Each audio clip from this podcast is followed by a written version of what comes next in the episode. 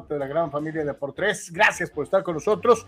Estamos experimentando algunos problemitas. De hecho, hay un problema con la transmisión en Facebook que no es atribuible a de por tres, sino a quienes nos están haciendo el favor de eh, realizar el servicio streaming. Eh, vamos a tratar de ponerles en, en el Facebook el link de la transmisión en YouTube y ojalá hay algunos de ustedes que nos ven habitualmente en Facebook, que reitero, parece tiene un problema para poder agarrar la señal en streaming, nos puedan eh, ver en, en, eh, esta liga eh, de YouTube, porque hay un problema, hay un problema con la red del señor Zuckerberg, este, que es, está afectando la transmisión, el streaming en vivo. Entonces digo, para los amigos que normalmente nos hacen favor de seguirnos en Facebook, este, pues ahorita les voy a poner una liga por ahí, este, y si no, pues véanlos en YouTube, ahí no hay problema. O si no, hoy en la mañana les eh, estaba informando que teníamos el Twitch. Eh, eh, entonces, échenos, échenos la mano, vean por favor este, en Twitch o en YouTube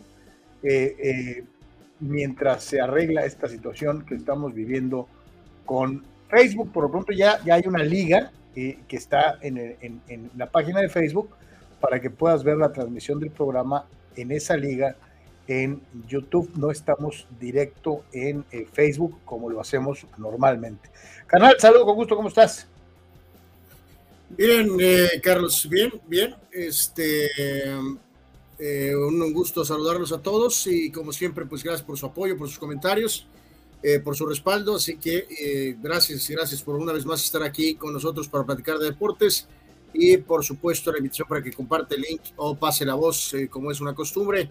Platicaremos un poquito de lo que fue este derby de cuadrangulares, lo que es el juego de estrellas del día de hoy del base, varias dinámicas, varios datos por ahí interesantes en los diferentes deportes y esperando pues la continuación de lo que es esta Copa de Oro y la jornada propia del fútbol mexicano. Así que quédese con nosotros y participe, por favor. Así que bueno, ahí están los nombres, como siempre, de los que nos apoyan desde el principio a través de eh, lo que eh, es el apoyo económico nuestra principal fuente de apoyo, que es Patreon, www.patreon.com, diagonal de. Gracias a todos los que nos hacen favor de seguirnos y de apoyarnos económicamente. Eh, le recordamos que también estamos en TikTok, www.tiktok.com, diagonal arroba de por tres oficial, y también en www.instagram.com, diagonal de por tres oficial, diagonal. Y esta es nuestra página oficial www.deportres.com para que nos haga favor de acompañarnos. Nos vamos rapidito con las eh, primeras participaciones de ustedes y gracias a todos y a cada uno de los que forman parte de la gran familia de Deportes. Eh, dice, dice, dice, dice, este, el buen Juan Antonio, y es esto hay que, hay que decirlo. Felicidades a Tijuana, que cumple años, un año más, eh, cumpleaños de Tijuana. Así que pues, abrazo grandote esta ciudad que es tan noble, que nos ha dado hogar y que nos ha dado chamba y nos ha dado esta familia de por tres y muchas otras eh, situaciones importantes. una frontera que tiene que cargar, por desgracia, con una enorme leyenda negra eh, forjada en el pasado y que eh, por desgracia y por la distancia a veces pareciera como otro mundo para mucha gente que vive en el interior de la República, pero este, créame, eh, ustedes que nos ven en otros lados, Tijuana no es como lo pintan, es mejor, este, es divertida, es una ciudad con sus problemas, como todos lados, este, pero créame, hay más bueno que malo en muchos aspectos. Así que felicidades, Tijuana, rock and roll. Eh, Dios bendiga a todos los que vivimos aquí y siempre para adelante, este, para atrás ni para tomar impulso. Eh, dice Chava Zárate, que es el que abría el, chat hoy, dice, ¿cómo ven que el Valencia va a poner 22, va a poner 22 millones por la carta del Maradona mexicano en la página Superdeportes, gracias a los visores españoles, que se enamoraron de él el sábado. Pero escuché ayer envidias de Anwar que lo catalogó como el More Mosqueda de las Chivas, dice, en una lamentable comparación. Y remata eh, Chava, eh, saludos a mi pana Dani. Eh, ¿Qué tienes que decir al respecto de esta pomposa Maradona mexicano y que supuestamente ya hay un interés, dice Chava Zárate, del Saludos eh, a Chava Zárate, Carlos. Eh, no tengo ni idea ni de quién está hablando. Eh, ni realmente me preocupa en lo más mínimo. No sé ni quién es del que esté hablando. No sé si es de Alan Polido a lo mejor. No tengo idea de, de, qué, de, quién, de qué sueño Guajiro. Uh, algún sueño húmedo, a lo mejor, tal vez. Ah, no, estamos en horario infantil. así que saludos para el señor Zárate, no sé ni de quién habla no sé quién rayo sea el Maradona mexicano, porque pues este, imagínate, para ser Maradona mexicano, lo que tienes que ser, ¿no? Entonces, este, eh, pues yo no creo ninguna de estas fábulas, ¿no? Y este, mi creo Chava, cuando esté de titular en España rompiéndola, me avisas y me despiertas. Gracias, Chava, saludos. Ah, no, ¿no le puedes dar un pequeño viso de esperanzas? No, no, yo no creo en fábulas, no creo en realidades. Entonces, cuando esté en el fútbol internacional rompiéndola y triunfando, me avisas y le pondré atención con todo gusto. Como sea que se llame el fulano al que está haciendo referencia, que ni siquiera sé quién es, ¿no? Eres muy cruel. Este, bueno. Dice Dani Pérez Vega. Saludos, chava, muy bueno el home run derby. Lástima que se le cansó el caballo al Randy en la final. Eso le pasa por usar botas, Dani. Eso le pasa por usar botas. Dice, pero merecido lo de Vladimir y como siempre, el que hace récords en la primera ronda como Julio Rodríguez no gana. Este, sí, sí, sí, sí se le cansó el caballo eh, eh, a, a, Rosarena que le estaba tirando, pero para reventarlas todas. Este, tenía ganas de ganar, pues se quedó segundo, no es nada malo, al contrario, creo que pues habla de que mantiene ese nivel este, eh, que lo ha llevado a llamar poderosamente la atención. Y desde luego, el hecho de que una gran cantidad de eh, beisbolistas mexicanos, de personajes del béisbol mexicano, eh, le hayan otorgado su apoyo. Veía ahí un, video que corrió en redes de Benjamín Gil este, diciéndole, ¡Viva México, cabrón! Este, la neta, que qué bueno, porque reitero, en una época tan cargada de agendas, eh, eh, eh, a mí me da mucho. Pero, ¿cuál, fue el último pelotero mexicano que tuvimos? O sea, está tú, por ejemplo, y tú eres la prueba, Carlos, con el hasta, traumático, ¿no?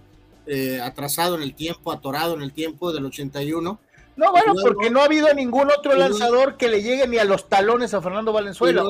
Este, tuvimos obviamente lo de lo de Vinicio. Es obvio muy buenas carreras de, de, de, Loaiza, de otro, el que tuvo, del propio Teodoro Higuera, nadie es Fernando Valenzuela, ¿no? Por eso, pero y luego Vinicio. Y te digo, nadie es Vinicio Castilla.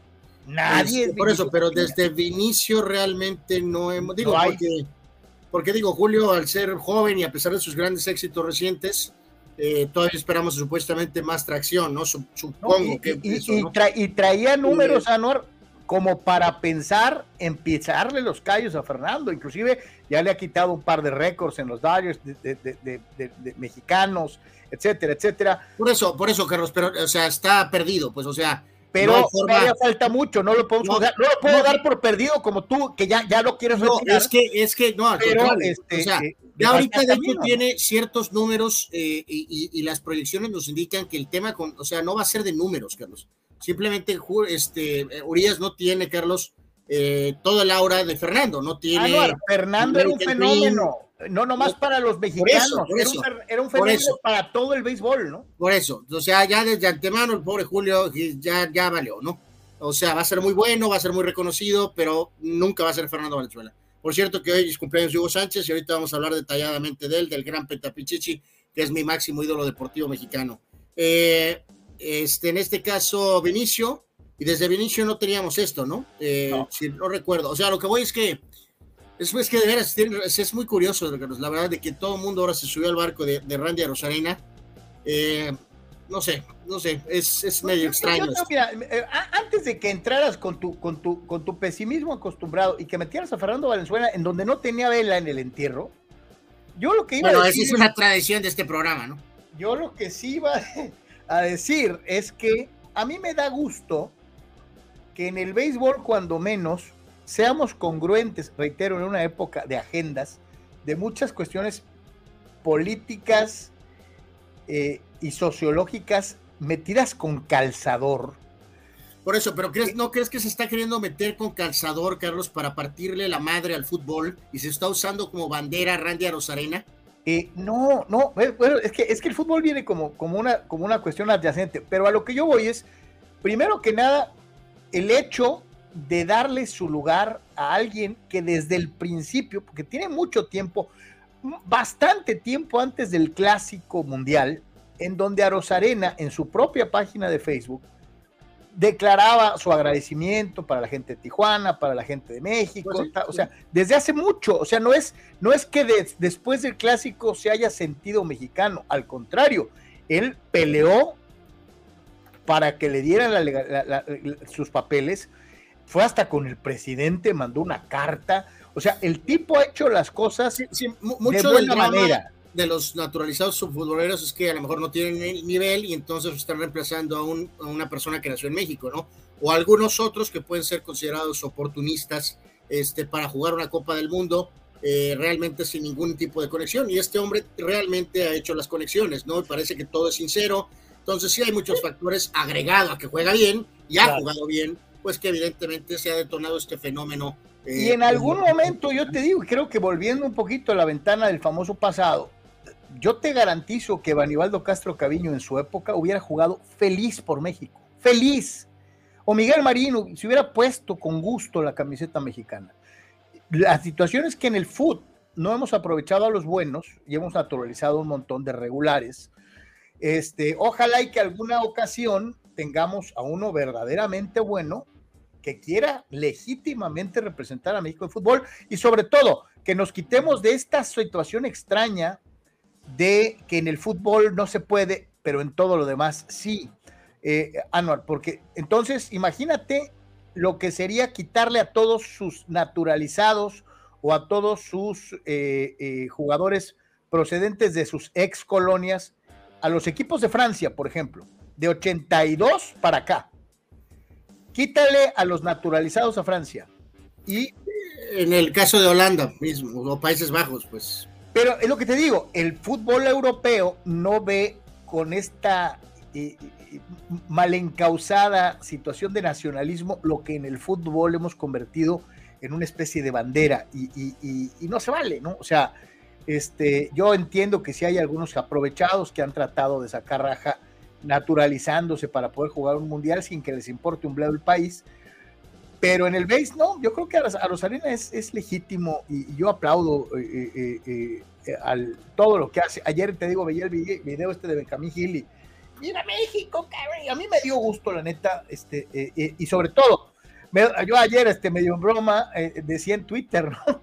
Después de la primera ronda en donde pegó 24 home runs, puse Ana Gabriela Guevara dirá que ella fue decisiva para los 24 home runs porque, porque ese es el, rollo, ¿no? Que ahora que a Rosarena la está rompiendo, ahora todo el mundo se va a subir al barco. Sí, sí, sí. Es eh, típico de nuestro entorno. Eh, eh, dice Chava, escucho que Otani es un extraterrestre. El único extraterrestre atleta es Bo Jackson, All Star en Major League y también en NFL en el mismo año. Chava sigue con la brújula no, no en el camino correcto. Eh, sí, tiene razón, Bo Jackson es un cyborg, es un espécimen, eh, pero nada tiene que ver con lo de Otani, o sea, Otani también lo es, Carlos. Es, son parte de ese club muy, muy selecto, eh, muy, muy selecto, que tienen esa increíble capacidad atlética de poder hacer dos cosas diferentes. Dion Sanders entra en esa situación también. Brian Jordan, o sea, hubo algunos buenos o malos, pero, pero, ya solo el hecho de jugar en una liga profesional de altísima exigencia y hacer el roster, ya con eso, o sea, el, arriba, válido lo de, todos los demás. Válido lo de los dos deportes, es increíble, pero lo de Otani también es increíble, o sea, que piche y bate de esta manera es simplemente no tiene comparación, por eso también es un cyborg y este, aunque no juegue fútbol americano, también es un espécimen eh, sin comparación. Sí, sí, yo creo que Chava, este, aquí no se trata de que porque no juega otro deporte, la especialización a la que ha llegado el béisbol, de que los bateadores son bateadores y los pitchers son pitchers, o aquella situación de que, acuérdate, ha llegado a tal grado la especialización que antes de la reforma de las reglas había lanzadores para derechos, para zurdos, para un bateador, o sea, había especialización para un montón de cosas, o sea, ya estaban desarrollando especialistas para las famosas situaciones.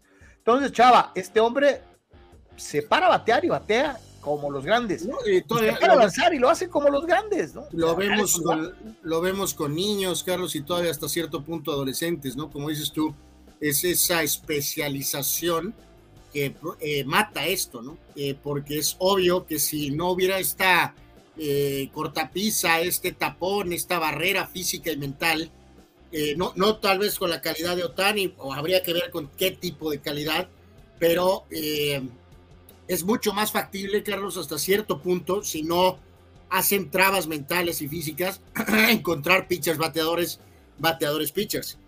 Es más complejo lo del tema de jugar los dos deportes. Eh, ahí sí se pone un poquito más rudo. O sea, este, eh, porque bueno, por ejemplo, el tema de la, del aspecto muy físico del fútbol americano eh, le da un extra ahí que, que, que, complica un poco las, las cosas, ¿no? Decíamos, curioso, Dion era jugador esquinero defensivo, algunas veces receptor, y, Dion, y Bo Jackson era corredor, ¿no? Entonces, o sea, en fin, en fin. Pero te, la voy a te la voy a traspolar. No digo que muchos, pero sí podría haber más, Carlos, bateadores pitchers. Que de perdida fueran decentes en el desempeño de la otra eh, situación. Ofensiva y defensiva. no llegar a esa barrera de los, no sé, 13, no, más arriba, yo creo. No, te llamaba la atención, y ahí voy a tener que hacer referencia, obviamente, a Valenzuela o a algunos otros eh, eh, lanzadores que son, que eran capaces de ser tomados en cuenta para batear decentemente. O sea, no todos los pitchers eran matangas, pues, para batear no por necesidad, no por el hecho de ser pitcher, aunque así fue durante muchos años, los pitchers ni siquiera tomaban práctica de bateo. O sea, pero también hay pitchers que podían tener las dos dimensiones. Eh, eh, pero eran buenos para batear, ¿no? Como dicen por ahí, pues que la necesidad mueve montañas, ¿no? Muchísimos de todos estos jugadores, no importa que si son americanos o son dominicanos, venezolanos, puertorriqueños, la gran mayoría, muchos de ellos, no tengo bien el porcentaje, a ver si podemos eh, ver, ver alguna perspectiva beisbolera de esto, Carlos, de cuántos de estos niños americanos, venezolanos, puertorriqueños, dominicanos eh, eran eh, pitchers y también este. Ándale, cuando jugaban en las infantiles, ¿no? Claro. O sea, hay un montón, pues, pero muchos que hacen esta. Pero, pero, Anuar, es que también hemos llegado en aras del famoso espectáculo a esta posición, y disculpe usted el epíteto totalmente vulgar, digno de Lagunilla, mi barrio, de, esta posición huevona de quitar el, el, el pitcher bateador irte a la comodidad que te da el DH, supuestamente en aras del espectáculo. Entonces, eh, te lo digo sinceramente, creo que lejos de contribuir a, tal vez encontrar más situaciones de tipos que puedan hacer bien las dos cosas, este, pues, ah, no, pues, el pitcher no batea y ya, ¡pum! Se acabó. Te quitas de broncas, ¿no? El auto regla. Eh, eh, en fin, ahí sí cuestión de, enfoques, ahí sí cada quien, este, etcétera. Y dice Víctor Baños allá en Encelada, saludos, al, igual que Bo Jackson, que era un fenómeno también, lástima que se lesionó. Dion Sanders también tuvo sus momentos. En Major League Baseball y en NFL con Cowboys tuvo algunos snaps a la ofensiva. Es cierto, acuérdense que se metió hasta de receptor alguna vez. Sí, sí, ahorita lo mencioné. Dice Víctor Baños, lo de Otani es de apreciarse, es un fenómeno poco visto, ser pitcher top 10 en Major League Baseball y ser top pateador en líderes de home runs. Hay que disfrutarlo ahora que lo estamos viendo. Y si llega a Los Ángeles, mucho mejor. O sea, Víctor todavía no disimula su tremendo entusiasmo entusiasmo para que Otani mande al carajo a los angelitos y se vaya a los. Pues ya está, ya está prácticamente ahí, ¿no? Pues es, sí, pues es nomás cruzar la calle, ¿no? Es, casi enfrente. Y ya. Este. Eh, es más, yo me hay, hay, una, declaración de él ahorita, Carlos, en el sentido de que eh, finalmente, claramente, de que eh, perder, pues, es terrible, ¿no? Que quiere ganar. Si quieres ganar, compadre, ya sabes que te vas a tener que ir. Así es así. Saludos, Arturo Carrillo. Gracias, como siempre. Y dice, no, Padres. Pero los padres están descansando en este momento, mi querido Arturo. ¿Sabes qué estaba pensando? A lo mejor, Carlos, eh, eh, Juan Soto sale... Eh, ¿MVP? Va a salir, el MVP del, All-Star Game. Ah, dale. Este, mira, aprovechando que aquí está el buen Henry, este, don, don, don, don Pez Bass en guitar Dice, Sócrates está pegando duro la campeonitis en los pronósticos, atentamente frente neoliberal de Deportes Nation, luchando contra el sistema bolivariano. Saludos a Don Pez Base Guitar, Carlos. Este, por cierto, les informo que no nada más Facebook tiene problemas, sino también el sistema está caído, así que no tengo información que corrobore este primer análisis de Don Mamá, saludos. Este, Mañana, mañana tendremos los datos, eh, así que podremos darnos una idea que eh, corrobore que si a lo mejor Sócrates entró en un eh, slump o si tiene una dosis de campeonitis, Carlos, en los pronósticos. Y aprovechando que está Henry por aquí, lo vas a decir, y, te voy a dar un ejemplo, mi querido Chava, y te lo traspolo a otro, a otro plano. en algunas de las bandas en las que he tocado, me he encontrado con tipos dotadísimos musicalmente, pero musicalmente fuera de serie mi amigo Juan de Dios de la Torre, que tocaba guitarra conmigo en Sticky Fingers, mi primera banda en Guadalajara, eh, aprendió a tocar guitarra creo que en dos semanas. Y bien, o sea, no tocar por encimita, aprendió a tocar prácticamente inmediato, así.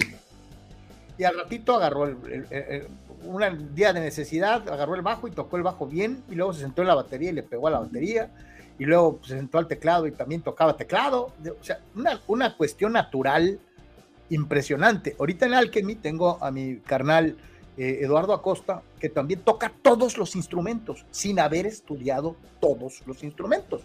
Pero le pones un instrumento musical a un tipo que tiene la facilidad de hacerlo, anual, y tú y yo lo vamos a ver y, y lo vamos a quitar. No sabemos ni qué hacer con el mendigo instrumento. En cambio, estas personas, este tipo de personas, ¿cómo le hacen? Solo Dios sabe pero tocan todos los instrumentos musicales, ¿no? Este, eh, eh, eh, es una cuestión, tal vez un, don, tal vez este, un talento innato, veto a saber, pero, pero así pasa, ¿no? Y, yo creo que en el base son pocos o son contados los que tienen la facultad que tiene Otani de hacer muy bien de los dos lados de la bola, ¿no? sí, dije que, por eso reitero, ¿no? Dije que podría haber más, pero no sé si con la calidad de Otani, pues. Sí, sí, no, bueno, bueno, pero es que, pero es que tú mismo lo dijiste y lo dijo incluso Víctor y hasta es Otani es un caso aparte, es un superdotado, ¿no? es un tipo extraordinario. No, y le agregas un poco la, propia disciplina, no sé, japonesa. Hay varios factores ahí que. Este, pues sí. Vamos a la primera pausa, regresamos para platicar del juego de estrellas. Estamos en Deportes. A todos, como siempre, agradecerles que estén con nosotros. Y te recordamos que si te quieres anunciar con nosotros, estamos abiertos a tu participación. Los teléfonos los tienes en pantalla, 663-116-0970, 663-116-8920. Anúnciate con nosotros aquí en Deportes. Hacemos la pausa, Regresamos.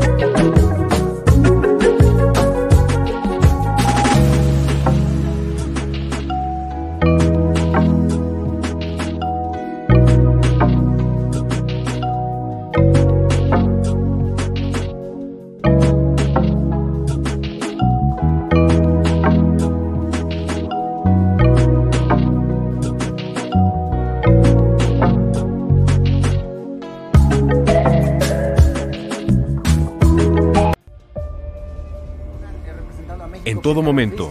Este proyecto maravilloso, de verdad maravilloso. Y en cualquier lugar. La Secretaría de Seguridad. Klimbam. Diversión e información en un solo clic. Si tienes entre 17 y 30 años de edad, te gusta conocer gente como tú, alegre, que ame la naturaleza y que quiera acercarse a la espiritualidad franciscana, llegó lo que estabas esperando. Inscríbete para formar parte del retiro de la Juventud Franciscana en el bellísimo Eremitorio San Damián, en Tecate, y vivir una maravillosa experiencia acercándote a Dios y a la naturaleza. Tu cita con Jesús y el hermano Francisco es el próximo domingo 23 de julio. Más información en el Templo de San Francisco de Asís en Tijuana, en la calle Tercera, frente al Parque Teniente Guerrero, después de misa, los domingos 2, 9 y 16 de julio. Únete a la gran familia franciscana. Paz y bien. Hola, soy Carlos Guilleme y si eres estructurista, ingeniero civil o herrero profesional, Prover en sus tres locaciones en el Pípila, Playas de Tijuana y Rosarito te ofrece toda la gama de materiales que tú necesitas. Malla ciclónica y todos sus accesorios. Vigas y varilla. Tubería para construcción en todas sus medidas. Desde 1993, Prover, el proveedor del herrero. Juntos somos más fuertes.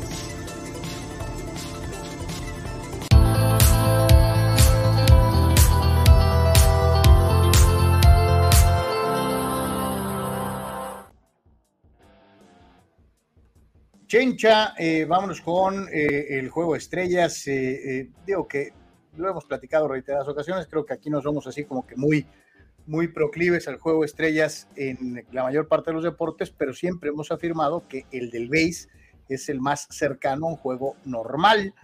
se da el home run derby, se da la situación de que padre e hijo hayan logrado el campeonato.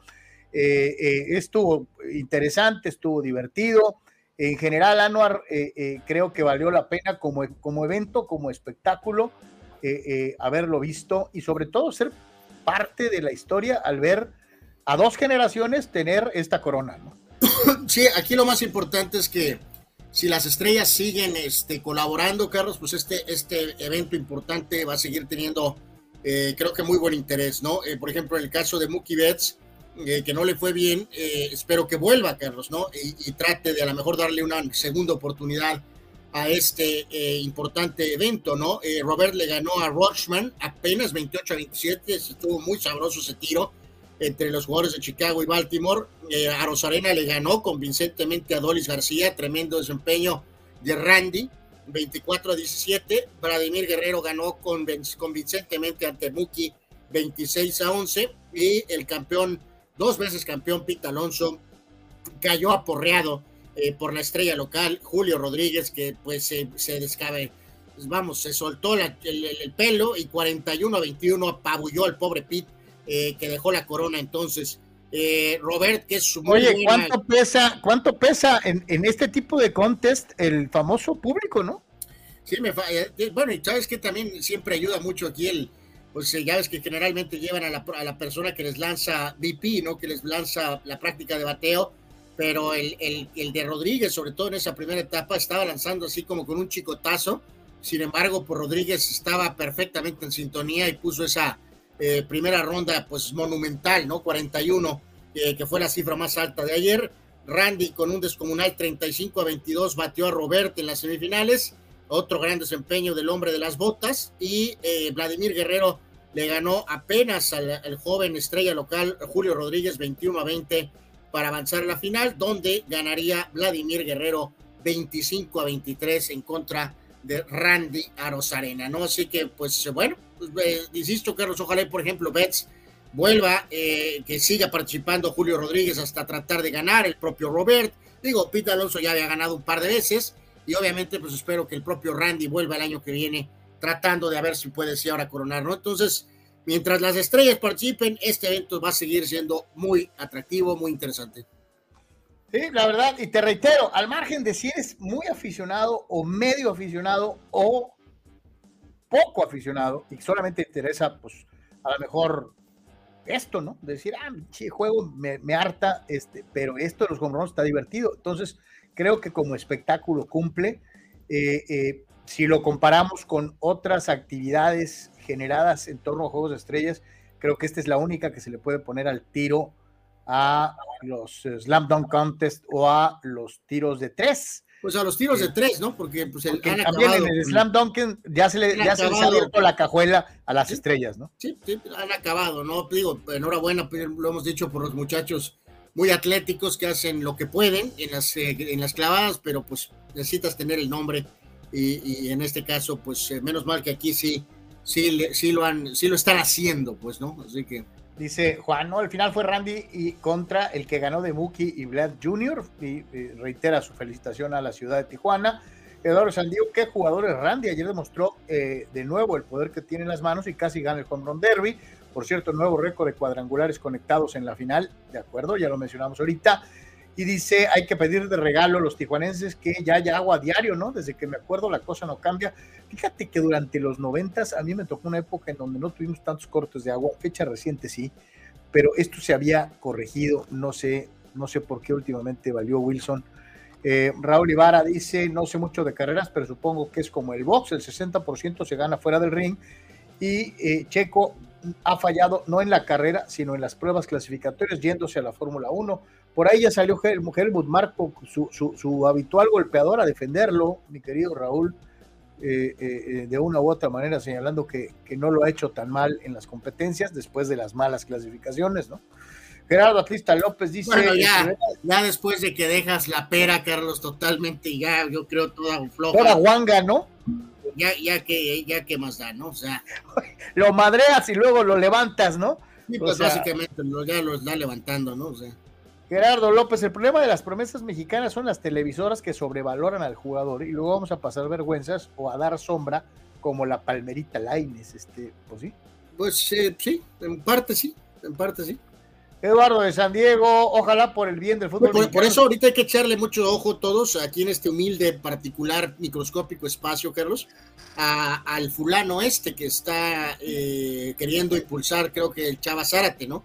Vamos a echarle eh, doble ojo en las siguientes semanas eh, a, él o algún otro, este, y, si, y veremos si esta carga de medios empieza a aparecer con, con más términos absurdos y ridículos eh, que pongan una presión eh, innecesaria al jugador joven. Como en la pobre Chofis, ¿no? Eduardo de San Diego dice, ojalá por el bien del fútbol mexicano que este muchacho de Chivas no sea uno más de esos que solo tienen una o dos buenas temporadas. Eh, se acuerda, hace memoria Raúl Ibarra y dice que también el titán Adrián González lo hizo bien. Este, mi querido Raúl, sí, pero ahí también, y con todo lo, fíjate lo que son las cosas y lo que voy a decir, con todo y lo bien que lo hizo Adrián, inclusive había otra percepción sobre él que la que se tenía sobre el cañón oaxaqueño eh, Vinicio Castilla. O sea, eh, eh, el propio Adrián tal vez por cuestiones de actitud o ve tú a saber, no fue tan popular. Y no estoy hablando de Tijuana, ¿eh? porque Tijuana San Diego es una cosa. Eh, estoy hablando de la percepción general eh, sobre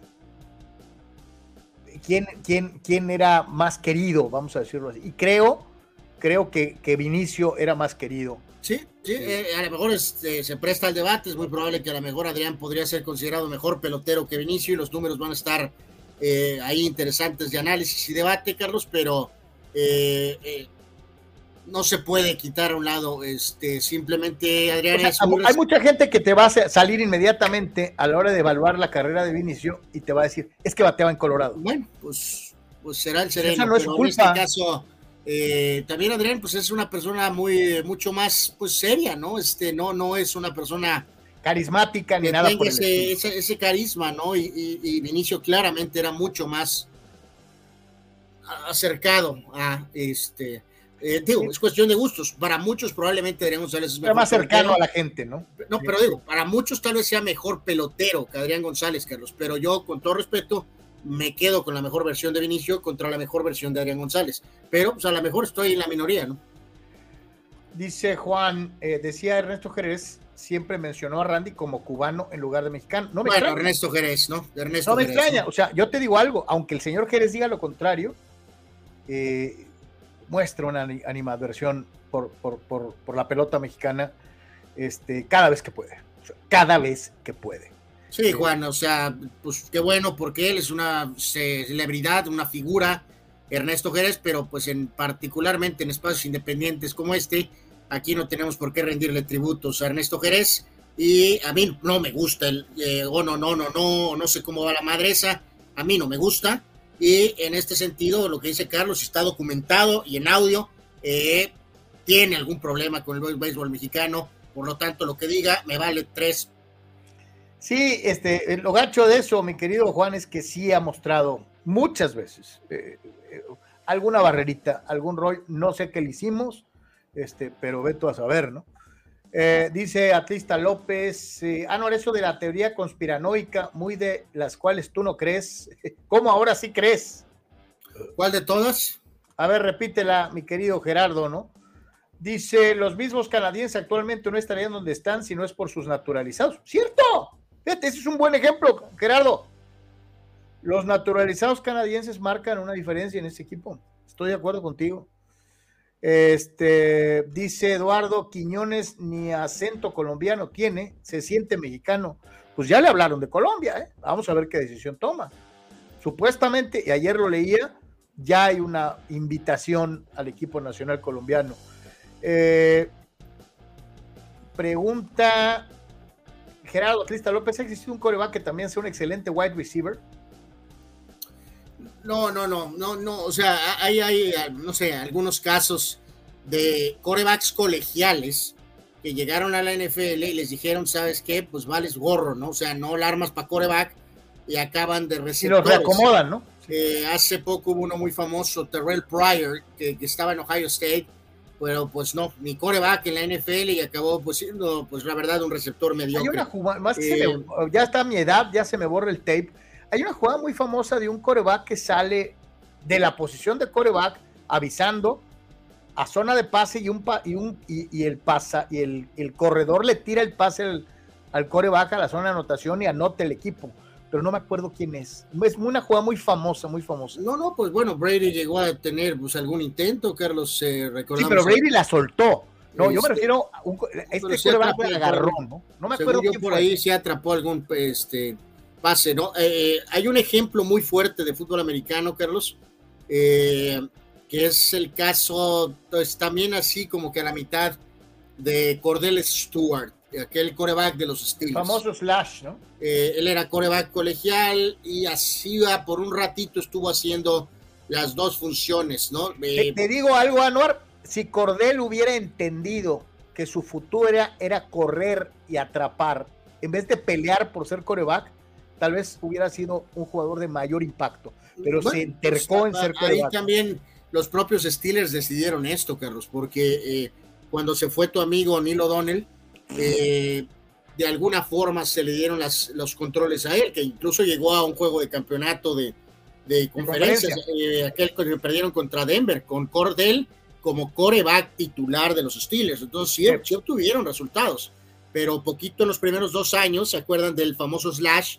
Pues sí hacía poquito de coreback, pero también era receptor.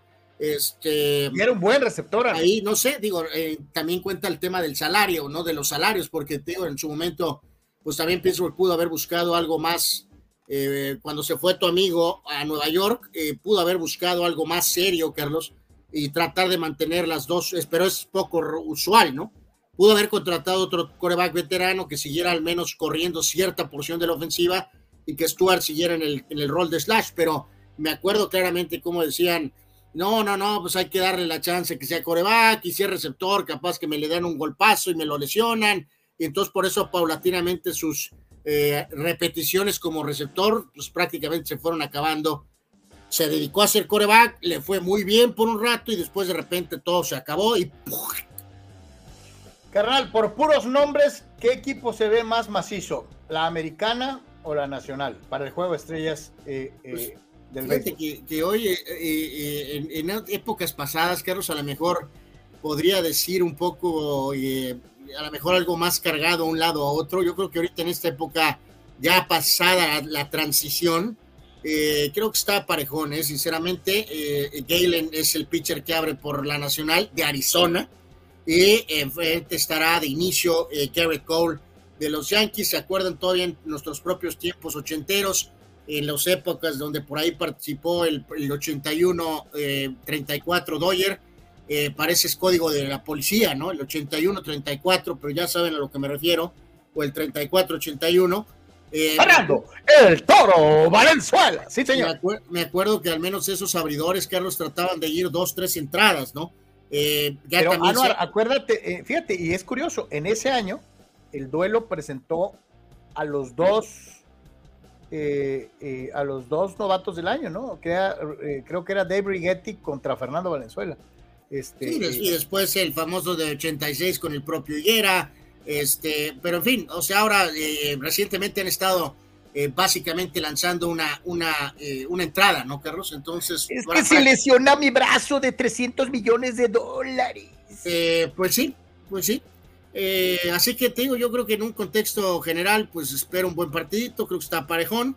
En esta época ya de, ya de pasamos ya de transición a estos son los peloteros eh, estrellas del momento en ambas ligas y este eh, de alguna pero forma. sí tiene mejor picheo la, nacional, ¿no? Digo, y hay que decirlo que hay un pequeño detallito, no porque esté en contra, yo la verdad estoy completamente a favor, ya lo he dicho antes, Carlos, de lo que es serie de la serie interligas, pero también en aquellas épocas, por ejemplo, ochenteras, eh, eh, por dar ese ejemplo en particular, si el juego representaba eh, una nadita extra, Carlos amigos, si se acuerdan, porque como no había enfrentamientos de temporada regular, Carlos, entre todos los equipos, pues era realmente algo diferente el hecho de verlos como que juntos, ¿no? O sea, obviamente jugando juntos nacional contra americana, pero ahora, pues reitero, o sea, ves y, a mí me parece correcto, o sea, eh, que ves a, todos los peloteros prácticamente en todos los parques.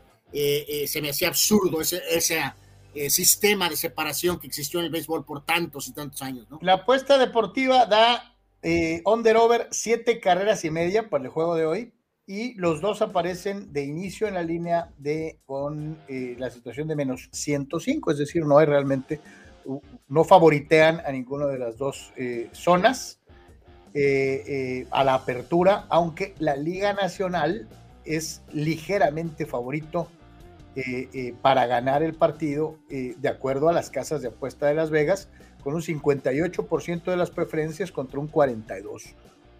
Así que bueno, pues ahí está. Pero, pero fíjate, lo que dices, vamos a decir, por ejemplo, a top, a top, hacia, vamos diciendo, si pensamos en Freeman, a este hombre Arraes, que es el que está ahorita este, está intentando estar cerca de 400, más Arenado, Ronald Acuña, Mookie Betts, eh, contra, por ejemplo, claro. sí, eh, George está fuera, que le, merma, eh, y Trout está fuera también, Carlos, que le merma Star Power, ¿no? Entonces, a la pregunta que me decías inicial, se supone, desde mi punto de vista, que tiene más nombre Power eh, la nacional para el partido del día de hoy, en parte porque E- también... E inclusive hasta un poquito más profundos en el picheo. Entonces sí, comprendo por qué para la apuesta deportiva es ligeramente favorita la nacional por encima de la americana eh, eh, dentro de lo que va a ser este juego de las estrellas.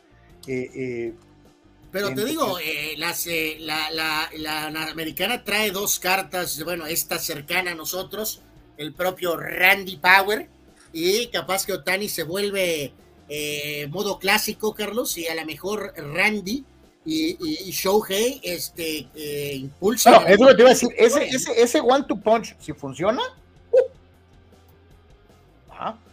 eh, ese es puro power. Dice Chava Zárate, hasta el ídolo de Carlos también bateaba muy bien. Sí, fue bate plata tres ocasiones. Este, dice Eduardo Sandiego, caray que Otani no es extraterrestre cuando se retiró Babe Ruth. Ah, bueno, entonces sí, sí, sí es no, All Star como pitcher y como jugador, dice, eh, pues claro que es extraterrestre, Sí, aunque sí, le arda sí. a dos que tres. Eh, Gerardo Atlista López dice, Jorge Campos era un extraterrestre del fútbol. Absolutamente, y no Yo es te digo, valorado. no, solo es valorado, ser mexicano no le damos la importancia que tenía. ¿eh? digo, hoy es cumpleaños de uno de ellos, ¿no? Este, y en el caso de Campos también.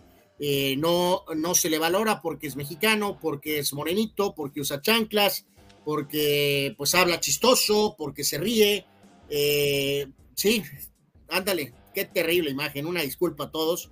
Eh, no era necesario que, que mostráramos las, las Ah, no, patas. eso es demuestra mi solidaridad con el de los amates. No, no teníamos por qué mostrar prácticamente las patas de Carlos, pero en este Fue sentido. chancla, no mi pata. ¿Quieres Este, ver mi pata?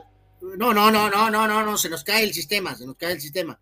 Este, pero sí, Campos es un atleta, es un jugador de fútbol muy especial, que de haber sido argentino o brasileño, Carlos, sería la si un argentino hace eso, tendría una estatua junto al obelisco eh, en Buenos Aires. Absolutamente. O sea, eh, eh, pero como es mexicano, lo agarramos a chunga, lo, lo- lo de, lo de los uniformes multicolores, o sea, lo vemos como una figura folclórica, más como, más Que que sí. como un espécimen deportivo, Que- algo especial, que ¿no? si O sea, Campos es mejor que Hugo Sánchez o que Rafa Márquez o No. Cuauhtémoc Blanco, no, pero pero era sí, especial, era es especial. único, es único y especial por su caso, sinceramente. Es, increíble.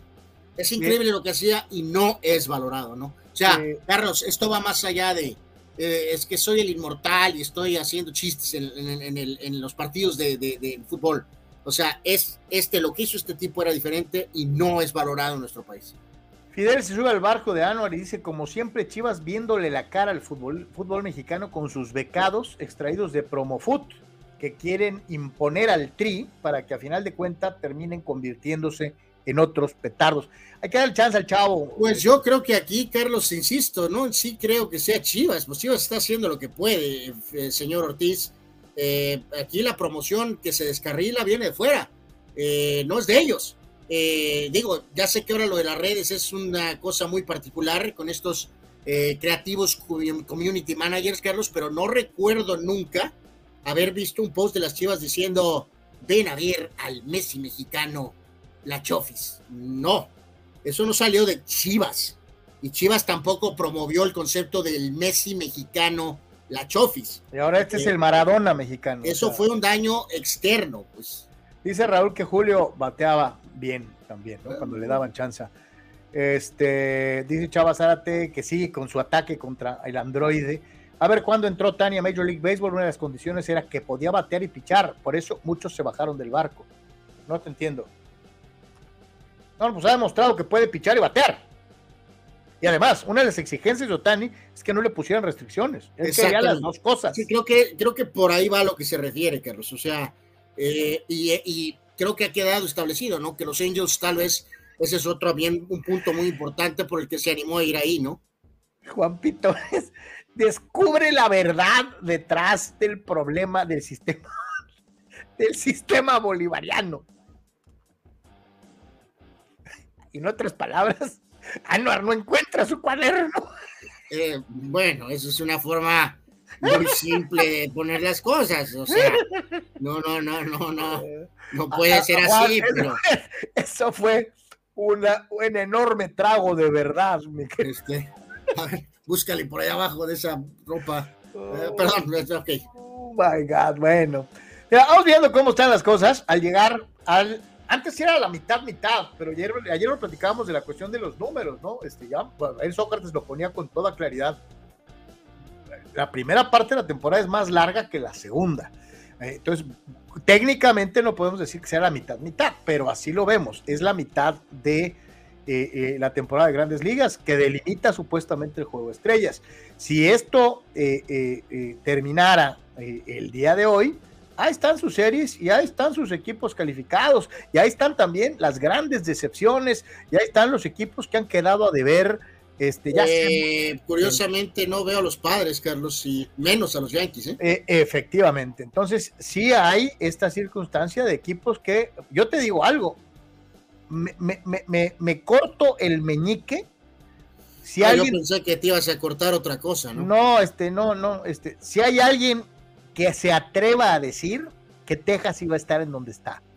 Pensamos que iban a mejorar mucho con el Messier y tal vez con el aporte del siempre lesionado de Grum.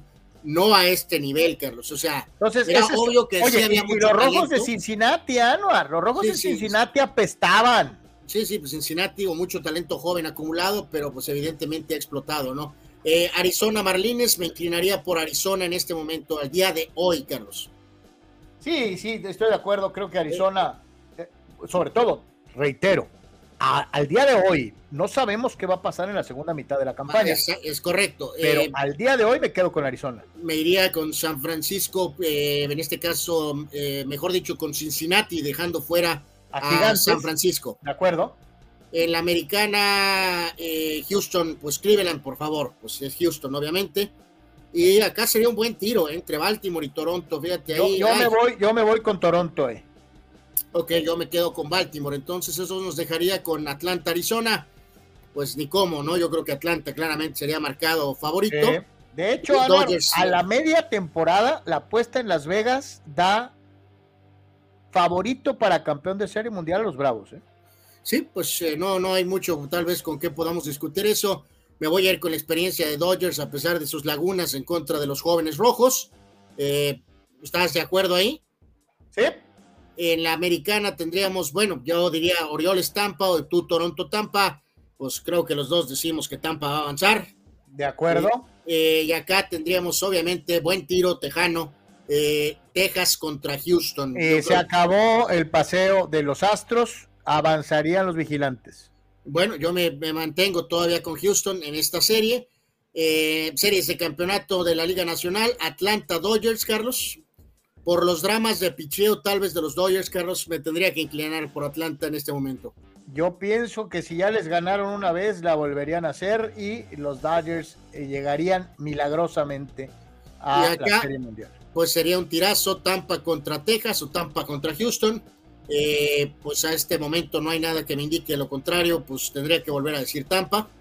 Eh, pondrían el, stop a los Astros y también eh, pondrían el, stop a una gran temporada de los vigilantes de Texas, lo cual nos podría llevar tal vez pues, a una serie mundial, Tampa Dodgers o Tampa Atlanta, ¿no? En este momento, este, a ver quién, a ver quién puede cambiar este panorama, este, los, por ejemplo, los propios padres creen que pueden tratar de meterse de alguna u otra forma. Y de Yankees sabemos muy pocos que creemos que estamos en la posibilidad de estar eh, por ahí. Eh, líderes de categorías individuales al momento de llegar a la mitad de la temporada. Estamos, reitero, esto es hipotético, no es una mitad-mitad técnicamente, pero sí es lo que delimita las dos partes de la temporada. Y ahí los tenemos. Porcentaje, cuadrangulares, carreras producidas, bases robadas, el famoso OPS, y muchas otras. Sí, Arraes, pues no cerca de 400, pero es un robusto 383. Otani líder en home runs. El caso de García de Texas, 75 impulsadas, que es una cifra muy buena. Eh, fíjate, curioso, este hombre Ruiz de, Oakland. Oye, que lo ha venido haciendo muy consistentemente, o sea. para, las épocas modernas de falta de robos de base, tiene 43, lo cual es muy bueno. O sea, estás hablando que podría terminar con un ochentón de temporada, que para esta época pues es increíble. En las otras categorías, empezando por el OPS, Otani está al frente en las tres. Oye, ¿te fijas cómo Otani destaca en estas categorías sabermétricas. Eh, lo cual pues es muy bueno porque podremos odiar las categorías sabermétricas, pero eh, te indican algo más profundo, más analizado, más detallado de la producción del jugador, ¿no? Eh, Fran Valdés, pues manteniendo, se fue Berlander, Carlos, como se fue antes Garrett Cole, y ahora Framber ha levantado la mano con los Astros para al menos estar hasta este momento como líder de porcentaje de carreras limpias admitidas. Eh, Wells está al frente en whips, Strider no hay sorpresa ahí tampoco, es el líder ponchador. Eh, por eh, nueve entradas, Bautista es el que está al frente en esa categoría. Y también por ahí están al frente Gaussman como pitcher en Toronto. Y rescates, tanto Díaz, Doval y Romano, todos ellos tienen 26, que los pone entre 45 y un cincuentón tal vez en la temporada, lo cual pues es un muy buen año en general, ¿no? Y, lo decimos no por joder, ¿eh? o sea, eh, volvemos a lo mismo, no es por joder. No, no veo a Juan Soto, Carlos. E, efectivamente, sino por recordar. Ah, sí, a lo mejor está en las bases por bolas, yo creo, ¿no? Sino por recordar, Anuar, cómo nos los pintaron antes de empezar la temporada y cómo se han dado las cosas. Y yo lo mismo te diría, eh, mucho se habló del impacto que iba a tener, por ejemplo, el picheo de los Mets y no lo ha tenido. Sí, no, los, los dos veteranos han. En, pocas palabras, hay muchas cosas en grandes ligas que están saliendo al revés, ¿eh? este, de como nos lo habían pintado comenzando la temporada, ¿no? Eh, pues sí, vamos a ver quién cierra fuerte la segunda mitad, por decirlo de alguna manera, pero, pero pues bueno, ¿no? Estoy aquí tratando de reiterar. Este. efectivamente, tratando de encontrar el cuaderno. Eh, bueno, ese no, ese está perdido. Eh, efectivamente, el líder en bases por bolas, Carlos, amigos, de todo Grandes Ligas. El que más bases por bolas tiene es Juan Soto, de los padres. ¿De perdida es líder en algo? Bueno, pues en base, supongo, ¿no? Dicen en Moneyball que pues cuenta igual un hit que una base, supongo. Eh, Soto tiene 83 con una clara ventaja de 20, 20, Carlos, por encima de Happ de los cachorros de Chicago, ¿no? Entonces. Ahora, yo te voy a decir una cosa, y te voy a dar a otro, a otro gran líder histórico en envasarse como fuera, y hablo de Ricky Henderson. Ricky Henderson también recibió bases por bolas a raudales, pero ¿sabes qué? Sabías que era peligrosísimo corriendo las bases. Y le daba un plus. Sí, o sea, era un natural número uno de la, de la, del line-up, Carlos. Que y un leader hitter de primerísimo. Ese pelotero tiene ciertas características. También tiene el, récord de más home runs como primero en el orden al bat. Y era una super figura. Por eso, el tema con Juan Soto aquí, como bien lo dices, no es un tema personal. Es un tema simplemente de que se crean percepciones que probablemente son equivocadas. Nos dijeron, Carlos, que es Ken Griffey Jr. Nos dijeron que es Bryce Harper, que es Mike Trout, y en este caso está todo dar esto de la estadística, está teniendo un muy buen año, es un All-Star. Pero en este caso eh, se habló de que este jugador iba a estar un escalón arriba de Machado y de Tatis, Así, en términos más claros y simples, se dijo que iba a ser indiscutiblemente el mejor jugador de los padres, Carlos. Me refiero no a liderazgo, ni a esto ni el otro, sino indiscutiblemente el mejor jugador de los padres de San Diego. Y no lo es Juan Soto, sorry. Discúlpenme, pero yo no lo veo. Dice Raúl C, eh, viendo los números fríamente, si los, padres no creo que pasen como comodín, tienen que ir cuesta arriba y la veo muy dura. No eres el único, Raúl. O sea, ayer, sobre todo, por ejemplo, ayer, los números que dio Sócrates son muy pesados. tienes que ganar prácticamente todas las series, ¿no? O muchas de las series, un 80% de las series. O sea, está muy difícil. Gerardo Atlista López, ¿por qué en la MLS sí está bien chapulinear para quedar campeón y en la NBA no? ¿Por qué existe esa diferencia? ¿Por bueno, qué en la a, ver, eh, a ver, pero eh, eh, refrescanos la memoria, Gerardo. Ya nos falla el chip a mí y a Carlos. Este, de hecho, el floppy, perdón. dame un ejemplo. ¿A qué te refieres? ¿A, quién? ¿A Martínez? ¿Al propio Tata? ¿O a, quién, a, quién, te refieres? O sea, acá estamos juzgando ese término de chapulineo realmente no para jugadores eh, bajos ni medios. Estamos hablando de las, estrellas, estrellas. O sea, estamos hablando LeBron James, Kevin Durant, que este, han saltado eh, eh, buscando de alguna forma obtener ese anillo o ganar más, o en fin. O sea, no podemos utilizar el término chapulinear para jugadores medios. Tienen que ser estrellas. porque la verdad, un jugador de, de regular a malo, o bueno, de regular a profesional, o sea, hasta ahí, porque hay muchos jugadores que llegan a NBA y son indiscutiblemente mejores que la gran mayoría de los jugadores en el mundo, pero no son top en la NBA. Entonces, un jugador profesional, pues hay un montón que cambian de equipo cada temporada y esos, who cares, o sea, a dónde vayan, o sea, van a ir a cumplir un rol, ¿no? Una labor específica. El chapulineo es para estrellotas, ¿no? Para gente de adeveras. Eh, eh, Chava Sara te pregunta, ¿perdiste una apuesta, Anuar? Eh, no, no, la verdad, no, ya es la segunda vez que, la verdad, ya casi me dejé así con la 1. Eh, y es una cuestión, la verdad, de comodidad más que nada. Y ahorita que venimos con lo del calor, dije, pues al carajo, ¿no? Realmente, ¿no? Eh, esa es la, realidad. Eh, Eduardo pues dice, Otani batea, picha, roba base, sus números son de jugador especializado en cada departamento. ¿Qué más le puedes pedir? Dice, es Dios jugando con un uniforme de los Angels. Este, y... Cyborg, este, Alien, robot o lo que quieran decirle, eh, es correcto. Eso Víctor es Baños, ¿no? No es por darte piola, Carlos, dice con el toro, pero en esta época actual, que hubiera estado mucho más relajado lanzando, porque lanzaría menos entradas, sí hubiera podido prepararse e inclusive ser un buen bateador designado, dice Víctor. Y Fernando hacía muy buen contacto, muy, muy buen contacto. Eh, nos, eh, hacía referencia DJ Neri, Carlos, el tema de Campos, no sé si fue él también directo acá pero también nos preguntaba por Carl Lewis. Eh, pues sí, o sea, eh, eh, si ves a Usain Bolt, pues corría este, 100 y 200 y el relevo, pero entra dentro de los patrones normales, ¿no? El hecho de que Carl Lewis. Un velocista es un velocista, ¿no? De que Carl Lewis pudiera ganar, este, ser también, o sea. ah, no, es el mejor saltador de longitud de la historia. pero, es curioso, Carlos, porque está, es tan Carl Lewis obviamente empezó como un extraordinario velocista y, lo que pasó de 84 y 88, eh, pero ya para, ya para 92 eh, ya no estaba en esas, o sea, sí fue parte del relevo, pero ya no fue factor para la cuestión de las carreras.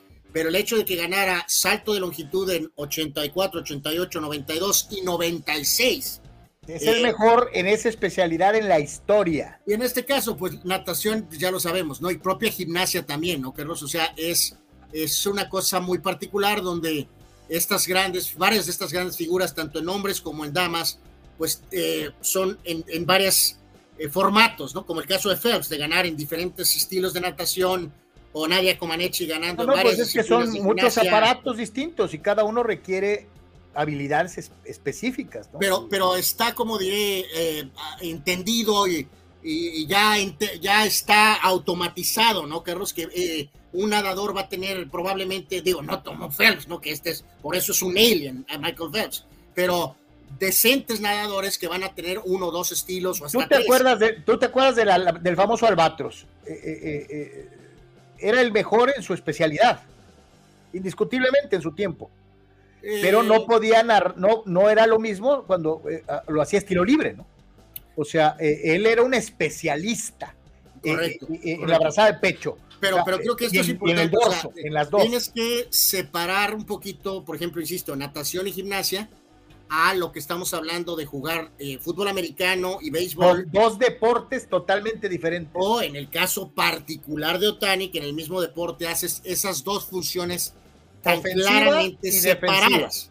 Este, pero en el caso de Carl Lewis, sí alcanza a tener una dosis de, de extraterrestre, eh, porque no es normal, Carlos, no es normal que el gran velocista, pues no estamos, ahí están las pruebas, ahí están los datos, o sea, no es normal que el gran sprinter, y lo podemos ver con nombres eh, propios de nuestra época, ni Donovan Bailey, ni Linford Christie, ni el Dopo Ben Johnson, eh, no saltaban y eso hace muy especial a Carl Luis. Y lo pone en una, en, una, en una liga en donde también aparece otro nombre ilustre y extraordinario, Jesse Owens, que hacía las dos pruebas.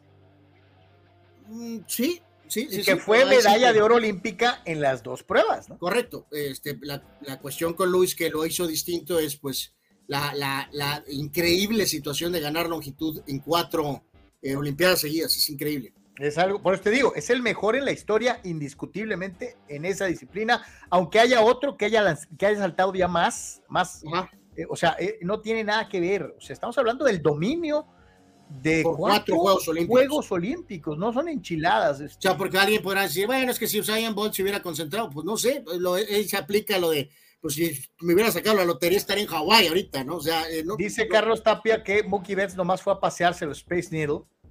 eh, y dice, ayer anduve en el estadio, o sea, acuérdense que Carlos vive en Seattle. Saludos, mi querido Charlie. Y dice, las ovaciones más grandes, además de la de Julio, fue para Roshman, que bateó derecho y zurdo, y se caía el estadio. dice. Esa es muy buena. eh, buen, bueno, siempre, Carlos, muy buen, muy buen ángulo eh, en vivo. Mi querido Carlos, qué bueno y, que y- y haces. tiene razón eh, to- el tocayo, eh, este, eh, yo no veía a Mookie como a los otros, o sea, focus, o sea, sí andaba, pues, como que lo fue a disfrutar, ¿no? Pues sí, o sea, reitero, a lo mejor lo convencieron. ¿no? Digo, yo no, ya no quiero caer en más conspiraciones, Carlos. A lo mejor pobre Mookie no quería descomponer su swing, ¿no? Este, pero era importante, fue importante, Carlos, que, que apareciera con su nombre. O sea, A- Eh. Abraham, Abraham dice que Randy Rosalén es el mejor atleta naturalizado de cualquier deporte en México y por mucho. ¿Puede ser? ¿Sí?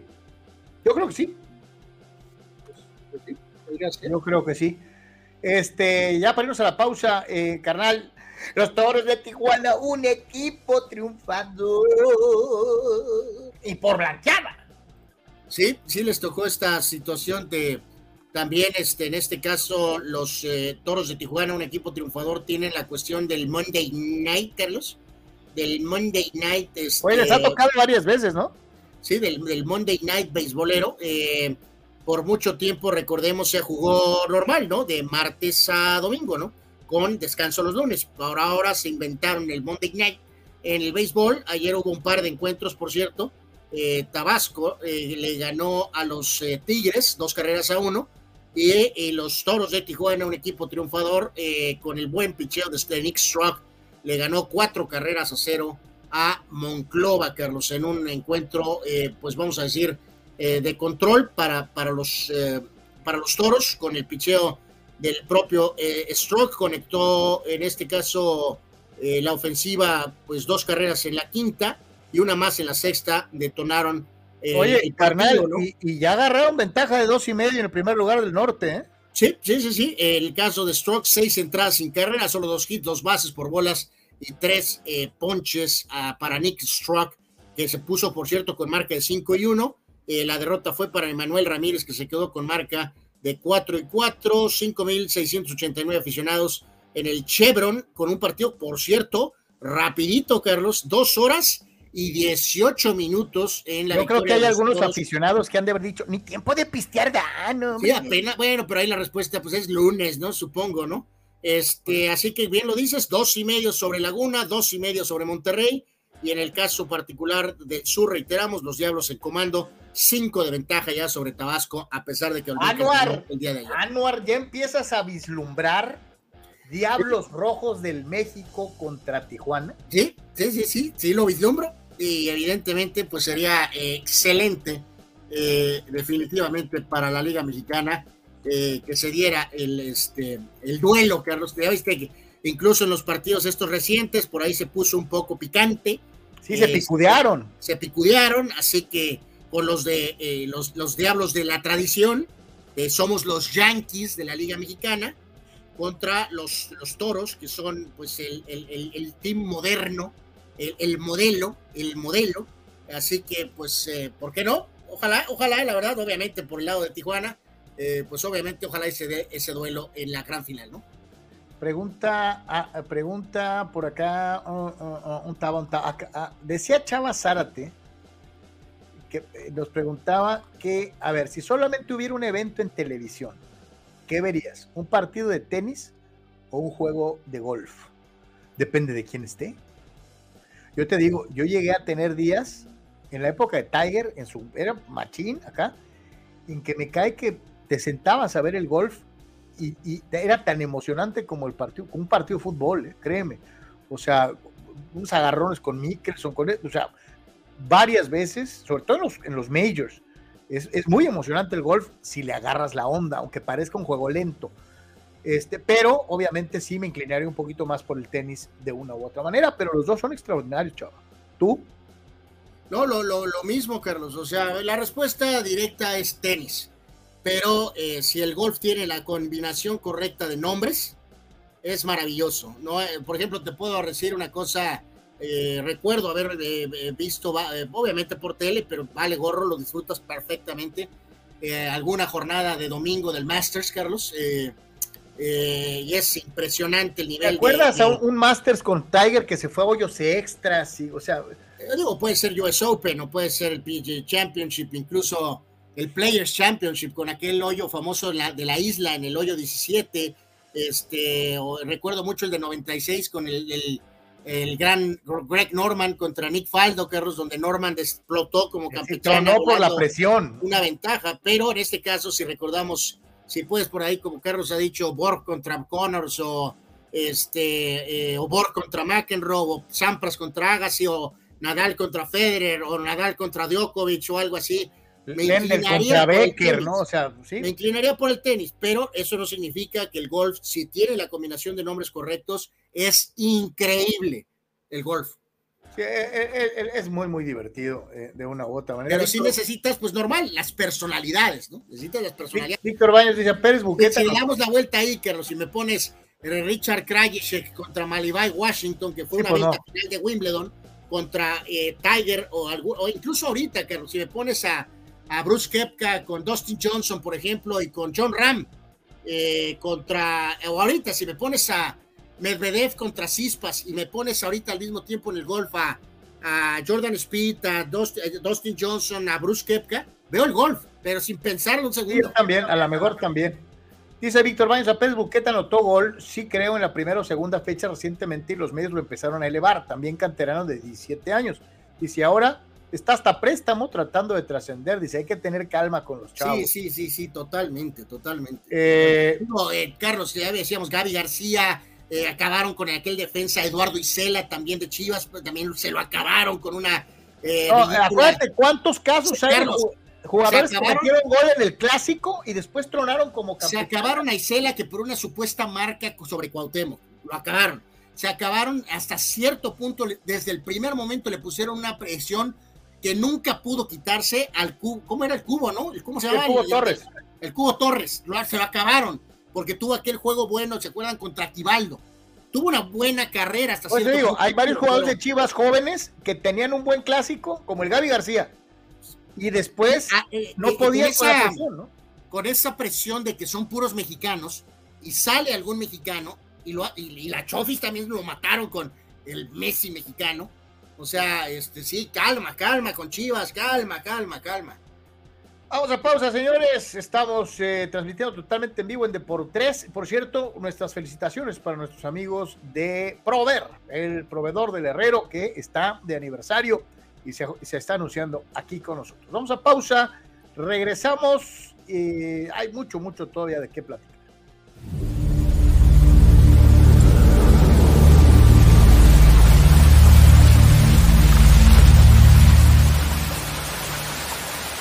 Hola, soy Carlos Yeme y si eres estructurista, ingeniero civil o herrero profesional, Prover en sus tres locaciones en el Pípila, Playas de Tijuana y Rosarito te ofrece toda la gama de materiales que tú necesitas. Malla ciclónica y todos sus accesorios. Vigas y varilla. Tubería para construcción en todas sus medidas. Desde 1993, Prover, el proveedor del herrero. Juntos somos más fuertes.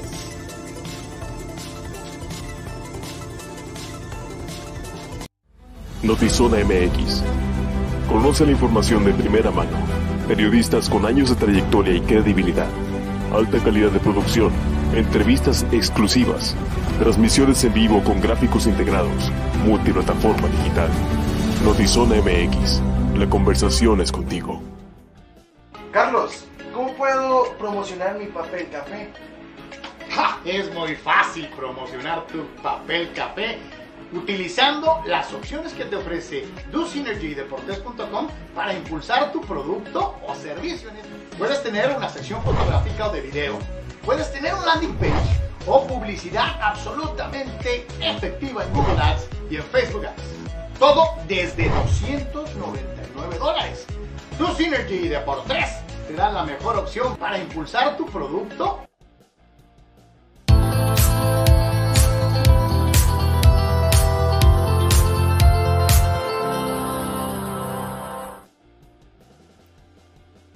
ustedes en Deportes y cambiamos de deporte, este, eh, ahora sí que nos colgamos con, con el base, pero hay Ah, muchas Nada cosas. más déjame, eh, Carlos, recordar, me quedé ahí con lo de los Diablos y los, los Toros, ¿no? Que han tenido esos dos duelos con Pericos y luego la épica final contra Yucatán, ¿no? Y en el caso de los Diablos, pues ellos no, no llegan a la final desde el 2014, ¿no? O sea, estamos hablando de nueve años cuando blanquearon a los, a los Pericos, ¿no? Entonces, pues, eh, pues eh, ahora sí que doble, ¿no? A lo mejor sí, por ahí se da ese, duelo entre... ¿no? Y, y- y es muy atractivo, ojalá nos daría muchísimo gusto que se pudiera dar esta situación de una u otra forma.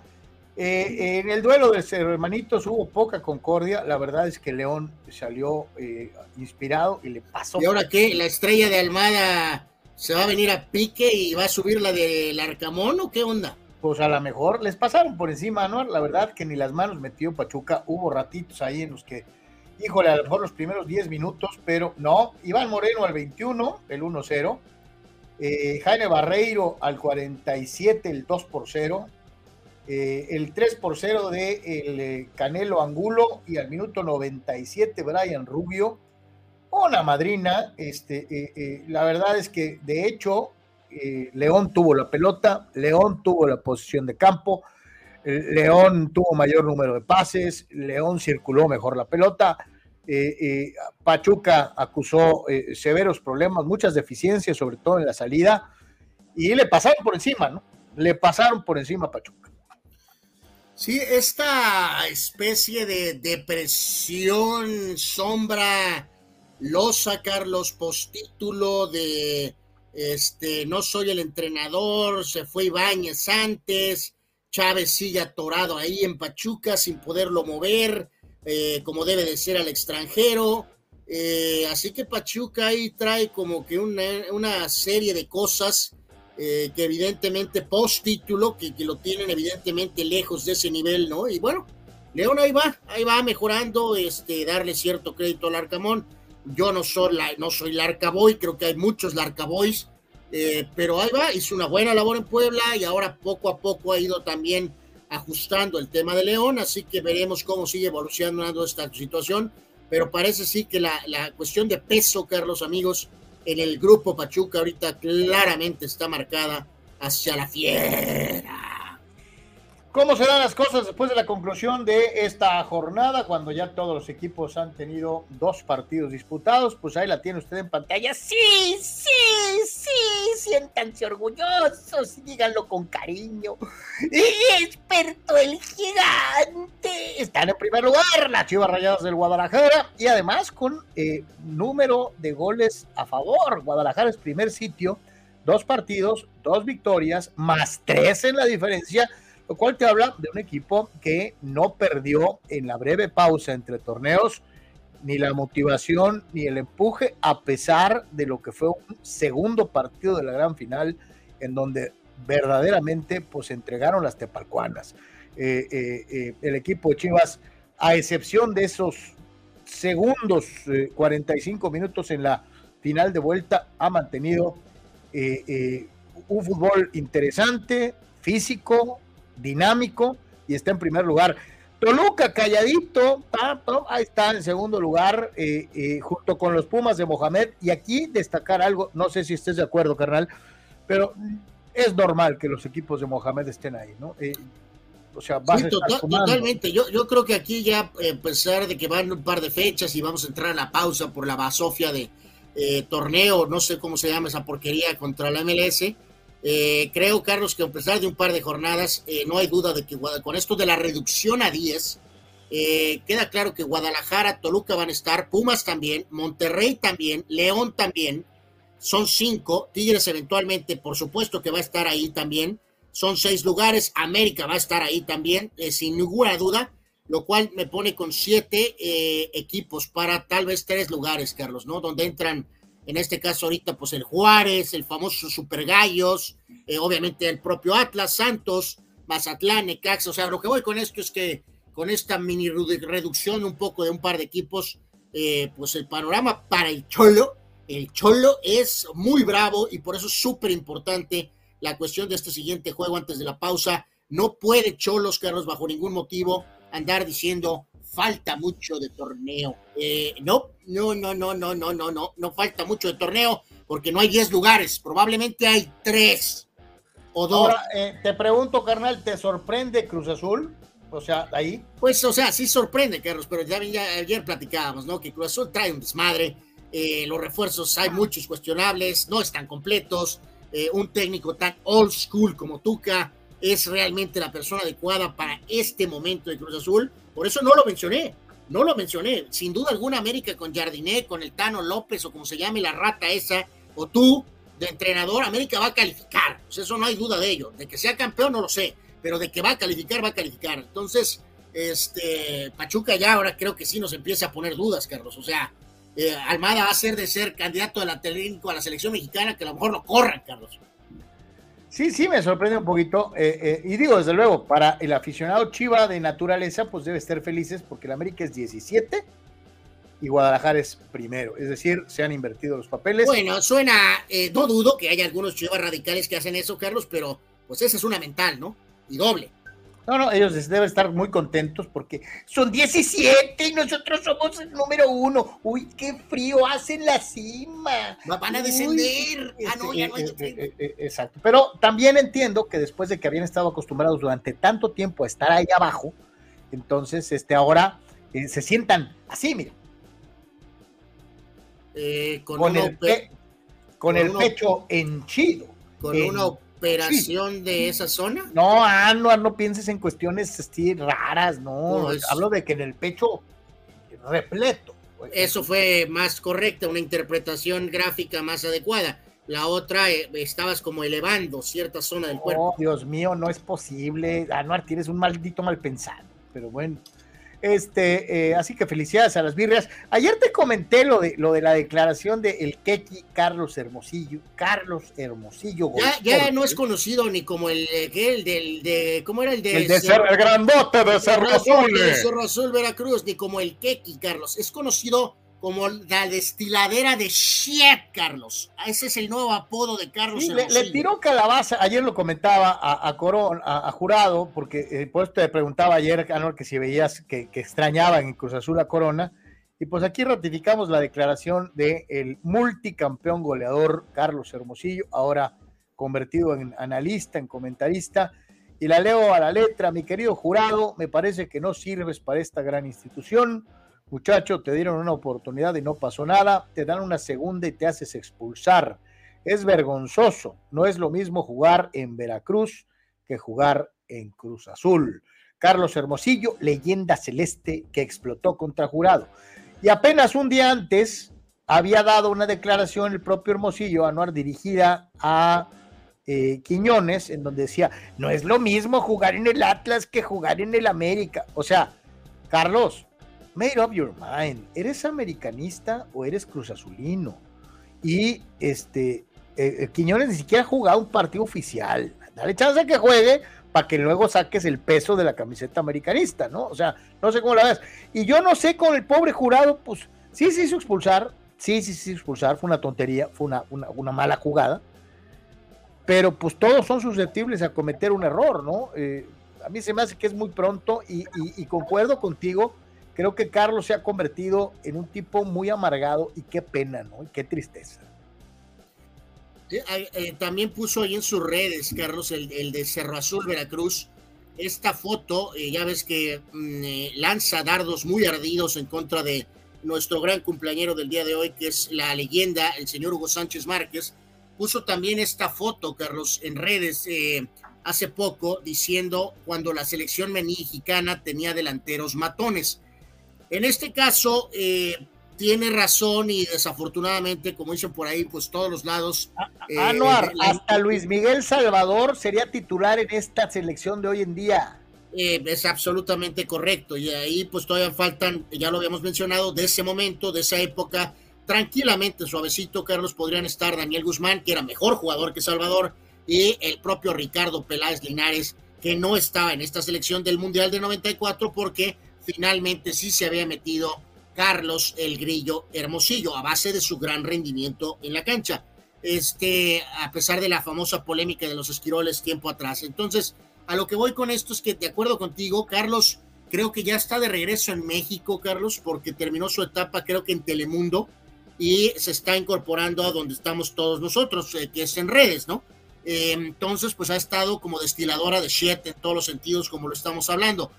El único detalle de esto. Ve lo que dice Gildardo.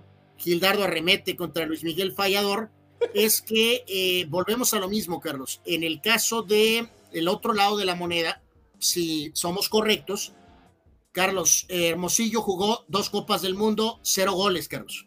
Sague en Copas del Mundo, una, cero goles. Luis García, dos Copas del Mundo, dos goles.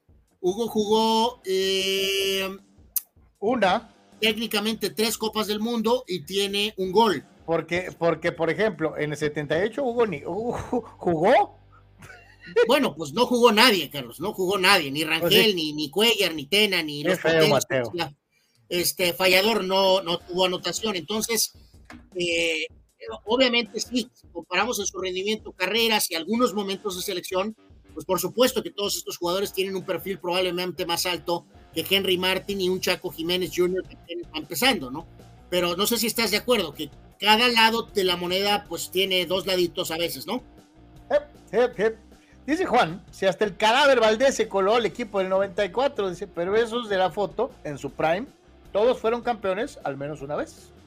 Es correcto, absolutamente, ese es un muy buen punto, que es algo, Carlos, que por ejemplo, mientras eh, Henry alcance a mantenerse en América para su propio legado propio, ya como un jugador que hizo Copa del Mundo, que ya jugó varios años en América, que está arriba de 80 goles con América, a Henry Martin le ayudaría bastante ser un jugador importante en un título de la América para su legado, absolutamente.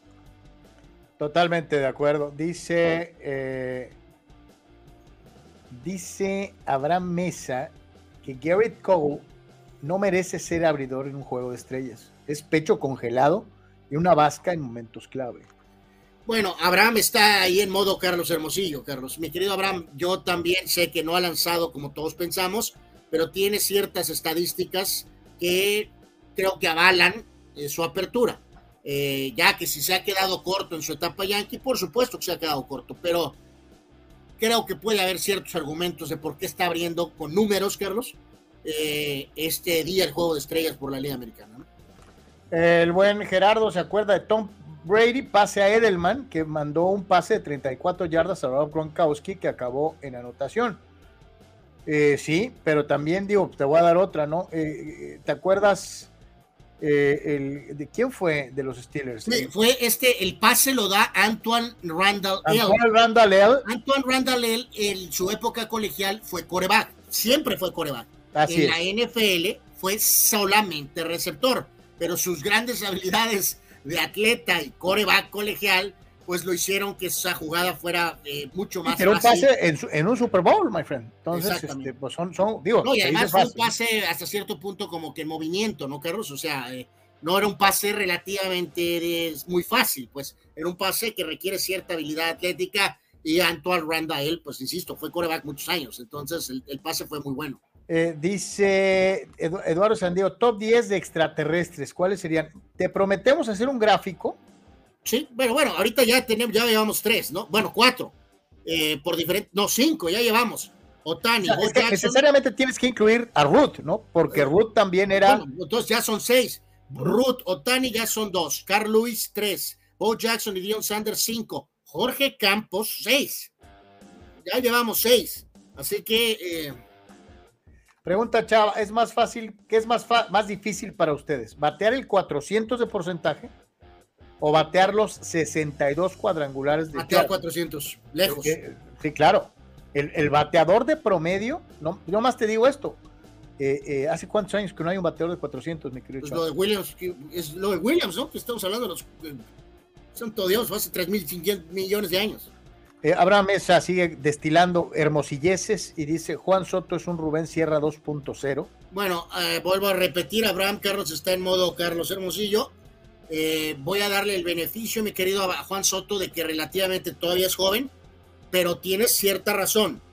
Si Juan Soto no detona, Carlos, eh, no, les- no me refiero específicamente a este, sino Va a, ser Juan- va, va a ser- va a ser Rubén Sierra. los próximos dos, tres, cuatro años, sí, tiene, sí podría convertirse en Rubén Sierra, sin duda alguna.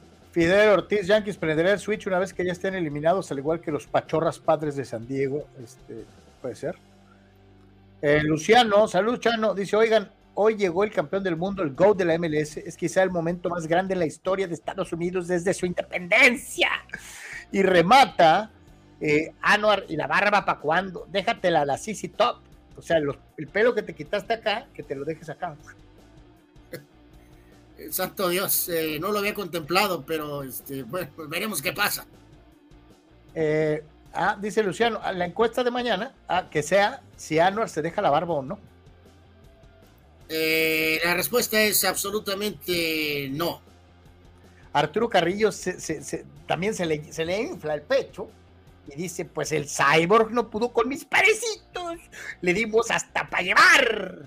Eh, eso es correcto. Espero que ese no sea tal vez uno de los eh, highlights más importantes de la temporada, Carlos.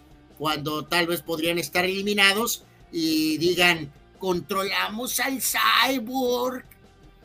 Fidel pregunta que por qué no estamos en, vivo en Facebook. Ya estamos, pero este, tardamos un rato. Hay un, había un problema de Facebook con el software que utilizamos para el streaming. Entonces era un problema de Facebook. Finalmente lo corrigieron y ya estamos ahí. Eh, dice, dice Juan Antonio, creo que Carl Lewis todavía le ganó a Powell, que tenía el récord mundial en salto largo. Sí, así es. Le llegó a ganar. Claro que sí, Juan. Desde luego que sí.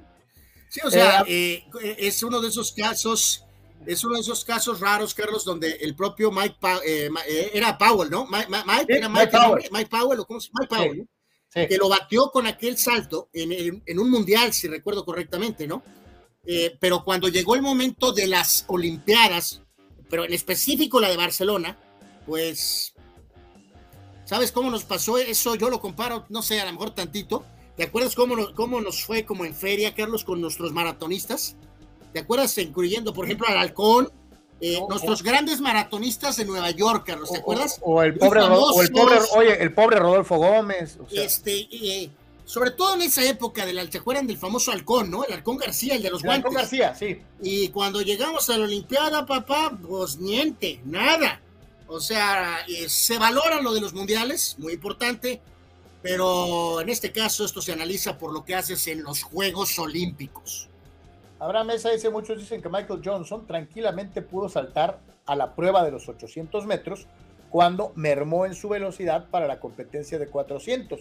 Dice, y muy probablemente mantenerse en el top, ¿no? Pero ¿sabes qué, Abraham? Carlos, no sé si tú lo ves, o sea, Michael Johnson era una persona un poquito especialona. Era sí, muy no, especial. No, no era Carl Lewis, mi querido Abraham, o sea, en este sentido, y probablemente pudo haberlo hecho, pero pues no lo hizo. Entonces, este, creo que él, eh, ah, bueno, gracias al gran Jesús. Este, eh, thank you, thank you, thank you. Gracias Jesús por tu contribución, de verdad, muy, muy importante. Todo lo valoramos y todo nos ayuda. Eh, yo creo que llegó el momento en que Michael dijo, ¿sabes qué? Yo creo que tengo mi legado muy seguro por este lado, Carlos. Y a lo mejor dijo, ¿saben qué? Hay unos vidrios, este, de alguna manera, ¿no? Este, digo, hay que, está muy bien eso de saber retirarse, ¿no? Pero a veces algunos se retiran a lo mejor eh, hasta un poco antes. Gracias de nuevo, Jesús, ¿eh? Gracias. Fíjate lo que dice Tito Rodríguez. Saludos, Tito. Bienvenido. Dice, aunque es rayado, acuérdense que Tito es tigre, pero por todos lados. Yo prefiero la dupla Quiñones-Funes Mori en la selección mexicoamericana, dice Ricardo. Yo creo, mi querido Ricardo, que lo de Funes Mori, pues ya lo hemos compadecido, pobre tipo, eh, fue pues ligeramente... A ver, espérame, pero también te pregunto, Anuar, ¿no es un poco ilógico y hasta medio estúpido, lo digo así abiertamente, que el tipo metió no sé cuántos goles el torneo pasado y fue ignorado olímpicamente para la selección? Eh, sí, o sea, eh, en un mundo normal dentro del Tata Bultino, Carlos, Recordemos, eh, supongo que lo ideal, por lo, el escenario más eh, era que probablemente Henry jugara dos partidos de la primera ronda y el otro partido lo hubiera iniciado Fallas Mori, Carlos. No, pero no, hablo, concretamente del Mundial, me refiero después del Tata. Ahorita, ¿por qué no han llamado a Funes Mori? El torneo pasado no estuvo, no, tuvo un buen torneo, Anwar. Eh, bueno, pues acá ni tiempo hubo, Carlos. O sea, pues el otro pobre dirigió tres juegos, ¿no? Eh, tiene 32 años, o sea, no está tampoco, no tiene 38 años. Este, pero bueno, yo creo que ahorita con la aparición del joven Jiménez más firme, Carlos, por el tema de Holanda, más lo que hizo Henry con América, campeón de goleo, eh, pues eh, si llega el famoso Quiñones, pues ya se puso un poquito más complicado para Fallas Mori, ¿no? Sí, pues este llevaba que en clausura 2023, 18 partidos jugados, 13 goles a favor. Pero bueno, pero reitero, Carlos, después de todo el dramita del proceso anterior, o sea, de perdida, el, el mentado Bultino debió haberlo puesto, pues siquiera iniciar un juego, ¿no? Y, o sea, de perdida, y lo sacas al minuto 55, ¿no? Sí me llama la atención, ¿eh? te lo digo. Eh, eh, buenas tardes, muchachos. La selección actual de México está Filiberto Fulgencio, sería titular indiscutible, dice Jesús. Eh, pues parece dramático, mi querido Jesús, pero a lo mejor no lo podemos descartar. ¿Sabes quién? De una vez propongo en esa selección con el Filiful, en el equipo, el combinado nacional, pues también propongo a el poderoso golpeo del único e incomparable, el Roberto Carlos mexicano, Margarito González, Carlos. Le mandamos saludos. Eh, vamos a escuchar a Ricardo Tuca Ferretti, eh, que ya vimos en dónde está Cruz Azul. Eh, Próximo rival del Cholo. Y que había mucho, hay muchos que dicen que Tuca se va a desesperar y les va a aventar el equipo. Este, no estoy seguro de que vaya a pasar eso, pero, pero de que tiene que apurarse Ferretti y hacer que este equipo funcione, eso es una realidad. Vamos a escuchar al Tuca, regresamos a comentar el, el, entrenador de Cruz Azul, aquí con ustedes. Los resultados pueden venir de la mano. Pero, o sea, la situación no es pedir paciencia a nadie. En la conferencia del sábado, alguien me preguntaba si yo iba a pedir paciencia a la acción. Pues no ellos están en el derecho de exigir. Y ahorita nosotros, pues infelizmente, no hemos dado los resultados que ellos y nosotros mismos pensamos, ¿me entiende? Y yo siento que esto se tiene que empezar a dar lo más pronto posible para que realmente podamos alcanzar el objetivo de estar en la liguilla. Más o menos tengo en la cabeza lo que pretendo con los jugadores, pero tendría que estar el plantel completo para probar, porque mm, actualmente podemos jugar con cuatro, con cinco, tres medios, dos delanteros y esto. En lo personal me gusta tener más delanteros. Y para esto, pues tú tienes que prescindir a la mejor de gente de atrás, ¿no? Pero eh, yo creo que no por tener también muchos delanteros quiere decir que vaya a ser muy ofensivo el equipo, ¿no? Pero la lógica es de que en vez de un, de un centro delantero tener dos, las posibilidades puedan ser mayores, ¿no? Entonces, vamos a probar las posibilidades cuando el plantel esté completo. Podríamos utilizar la palabra preocupados positivo, ¿entienden? En un plan de vergüenza deportiva que tenemos. No es un valemadrismo. No es así. Ahora, también somos personas, somos seres humanos, entiende que sabemos que a base de trabajo es como podemos realmente resolver las cosas. Entonces yo veo los jugadores en este aspecto, bien, bien. No te digo mal, porque mal sería de que a lo mejor estarían como que no les importa o estarían del otro lado queriendo hacer cosas ilógicas. No, yo los veo bien. Juega muy justito Cruz Azul, juega, muy poquito. Este, lo vi en el juego contra el Atlas, o sea, eh, sí, sí está jugando muy justito. Eh, yo no sé si tenga que ver a lo mejor con lo que tú y ya hemos platicado y que lo hemos planteado. Sí, hay que recordar, Carlos, tiene 69 años y está en gran forma. El Tuca se mantiene bastante bien. Eh, es, es, una persona que está en el Atlético, que ahí está muy activo en las prácticas. O sea, el Ojitos tenía, por ejemplo, 75 años, tiene 75 años, eh, Tuca tiene 69. Entonces, no es un tema de que se vea eh, de 180 años, ni mucho menos. No, se ve bien, se ve fuerte el Tuca, pero futbolísticamente hablando, no sé si está cansadón, está harto, está forzando después de la salida terrible de Tigres, desde su punto de vista, el fracaso en Juárez, se aventó el tiro aquí en Cruz Azul con un montón de enigmas y dudas, y pues ahí vemos lo que pues está pasando. Dice Juan, saludos Juan, eh, para revisar legados, anotadores 2022, Martín, Martín, Martín y Chávez, 2018 Chucky, Vela y Chichariux, 2014 Peralta, Márquez, Guardado, Chicharux y Gio, 2010 Márquez, Chicharo, 2 y Blanco, poquito más para atrás, eh, 2006 Bravo, 2, Ciña, Quiquín y Márquez, 2002 Blanco, Borghetti, 2, Torrado, en el 98, Peláez 2, Matador 4, García Aspe y Costalazo Blanco. Y en 1994, García 2, Marcelino y García Aspe. Se refiere o a sea, que, eh, haciendo alusión, mi querido Juan, a la propia foto que puso Carlos, eh, pues ese grupo en la Copa del Mundo solamente metió dos goles, ¿no? Los dos goles de Luis García. Oh, ok, que Carlos le asistió en uno de los goles, ok, maravilloso, pero solamente esos cinco delanteros metieron dos goles, ¿no? Eh, no se dieron las circunstancias. por ejemplo, Matador Carlos, pues sí tuvo una brutal Copa del Mundo cuando mete esos cuatro goles en 98. O sea, es, eso es tener un gran mundial, pues. Y Pablo, alguien que le haría bien a la selección actual por la lástima que dan en ese puesto, Isaac, el ninja Terrazas.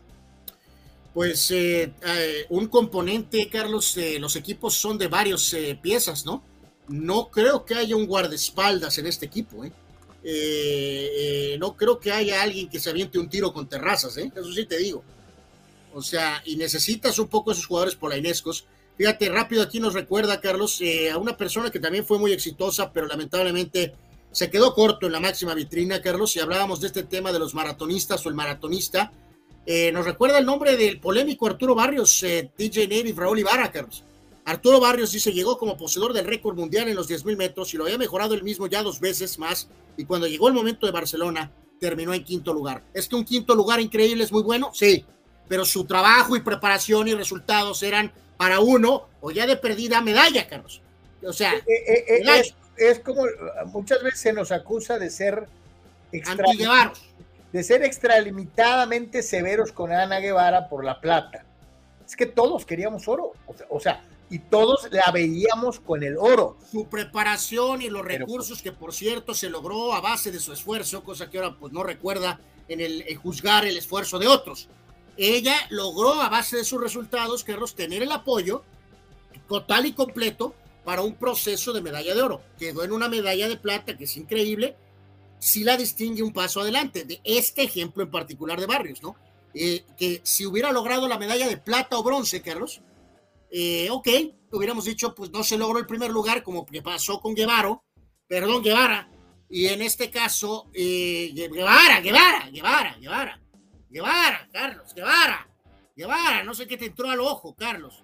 Eh, Ana Guevara, Carlos.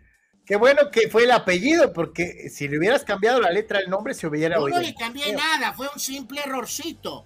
Eh, no fue con ninguna intención, y me hablas a mí de que yo soy el mal pensado. Ana Guevara, Carlos. Bueno, sí. si Arturo Barrios hubiera logrado plata o bronce, hubiéramos dicho, híjoles, bueno, pues esperaba el oro, pero pues una medalla de plata o de bronce en Juegos Olímpicos, Bien, perfecto, va. No lo hizo. No lo hizo. Así de sencillo.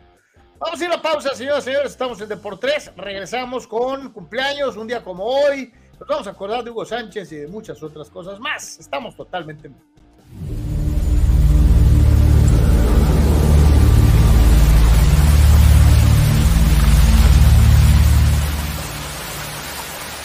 Hola, soy Carlos Yeme y desde 1993 Prover, el proveedor del herrero, te ofrece a ti que eres estructurista, ingeniero civil o herrero profesional todo el material que necesitas para que tu obra o proyecto sea lo mejor.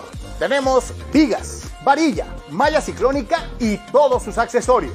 Herrería y remates para construcción, accesorios y materiales. Recuerda, tenemos tres locaciones, el Pípila, Playas de Tijuana y Rosarito. Prover, el proveedor del herrero donde juntos somos más fuertes.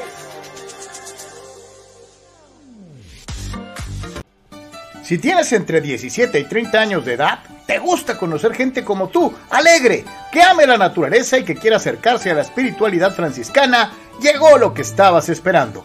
Inscríbete para formar parte del retiro de la juventud franciscana en el bellísimo eremitorio San Damián, en Tecate, y vivir una maravillosa experiencia acercándote a Dios y a la naturaleza. Tu cita con Jesús y el hermano Francisco es el próximo domingo 23 de julio. Más información en el Templo de San Francisco de Asís en Tijuana, en la calle Tercera, frente al Parque Teniente Guerrero, después de misa, los domingos 2, 9 y 16 de julio. Únete a la gran familia franciscana. ¡Paz y bien! En todo momento, este proyecto maravilloso, de verdad maravilloso. Y en cualquier lugar de Seguridad. Klimbam. Diversión e información en un solo clic.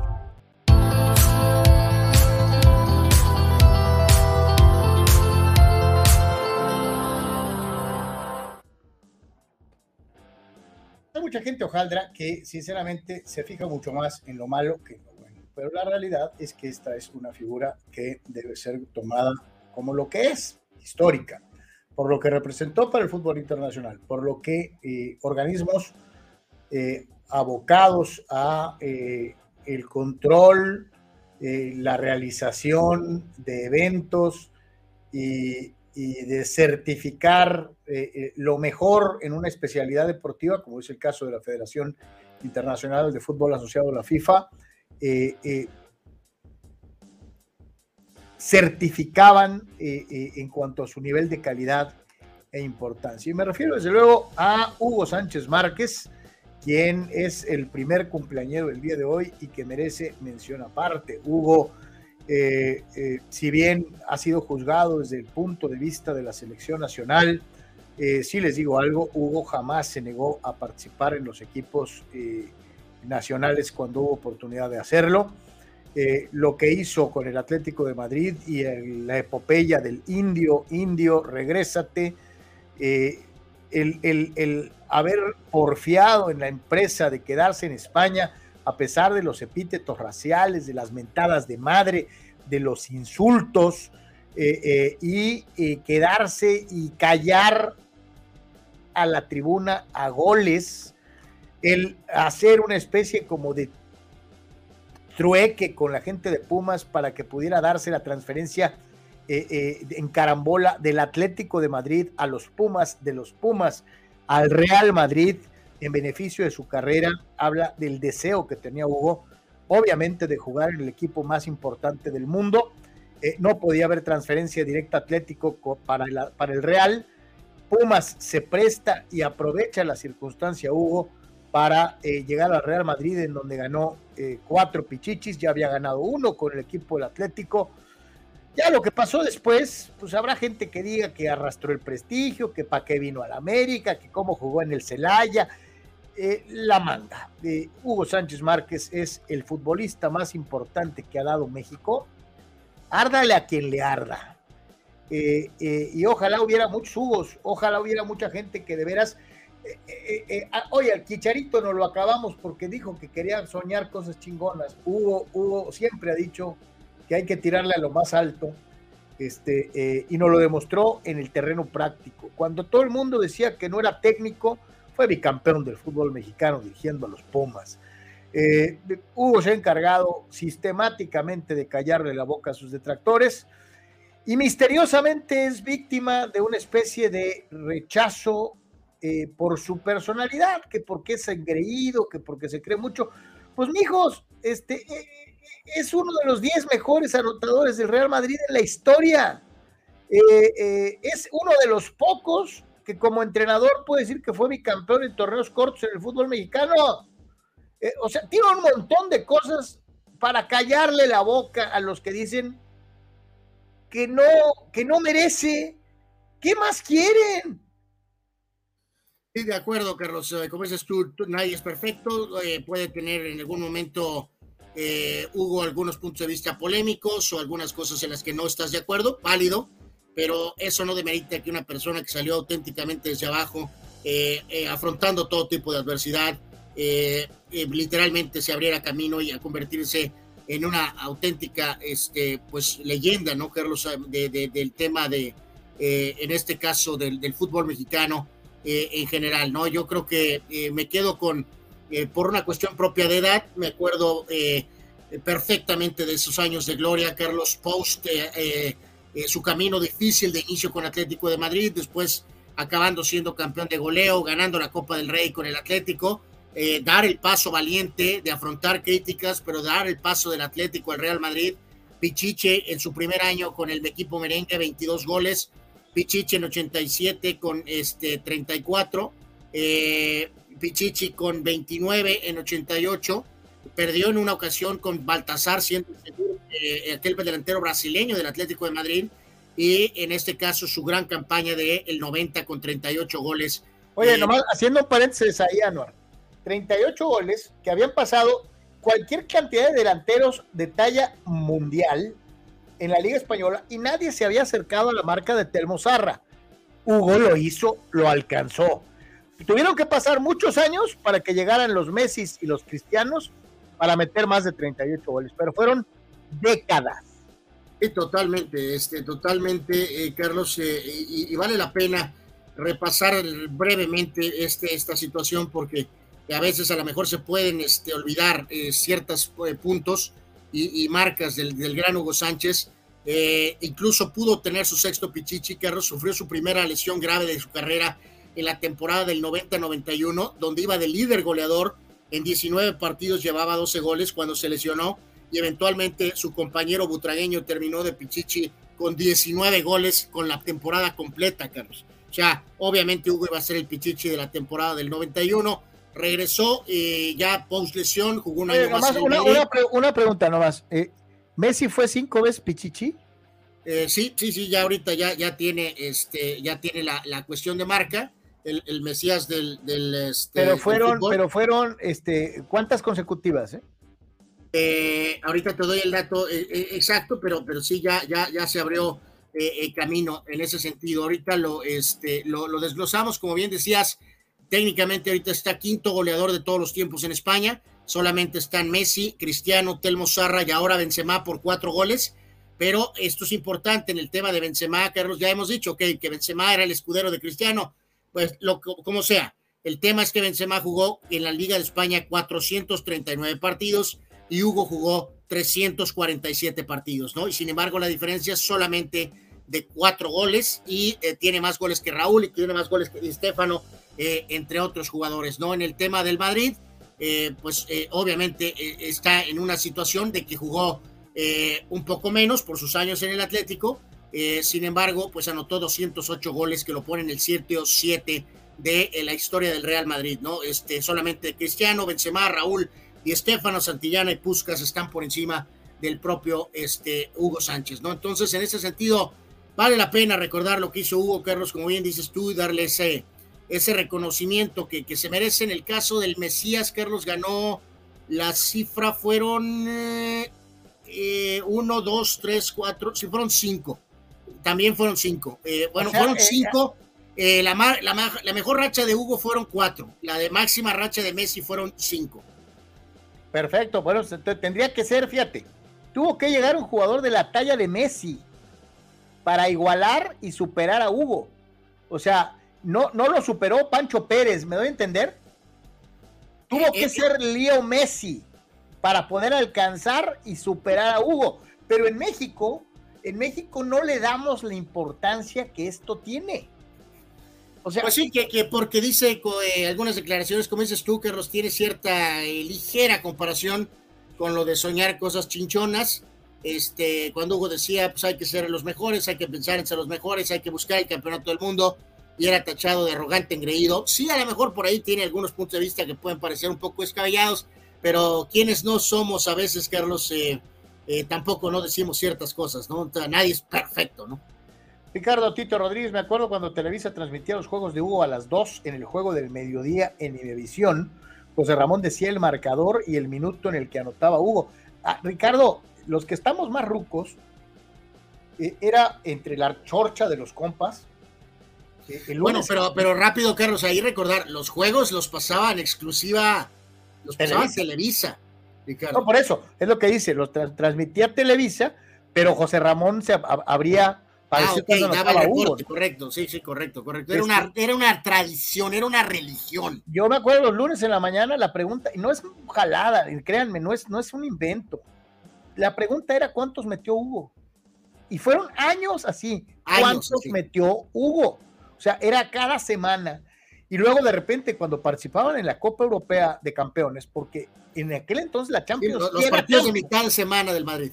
Eh, eh, o sea, espera, y Anuar, esa Champions sí era Copa Europea de campeones.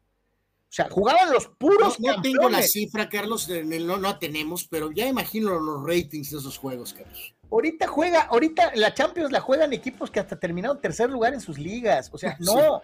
En aquel entonces jugaba la pura élite. Y era durísimo ganar, ¿no? Y no ganó ese Madrid, que para mí, y he visto los Madrid posteriores, a mí ese Madrid se me hace un equipo. dos, veces se quedaron en semifinales, muy, muy cerca, ¿no? Con equipazos. Eh, entonces, yo digo que sí somos muy injustos con Hugo Sánchez.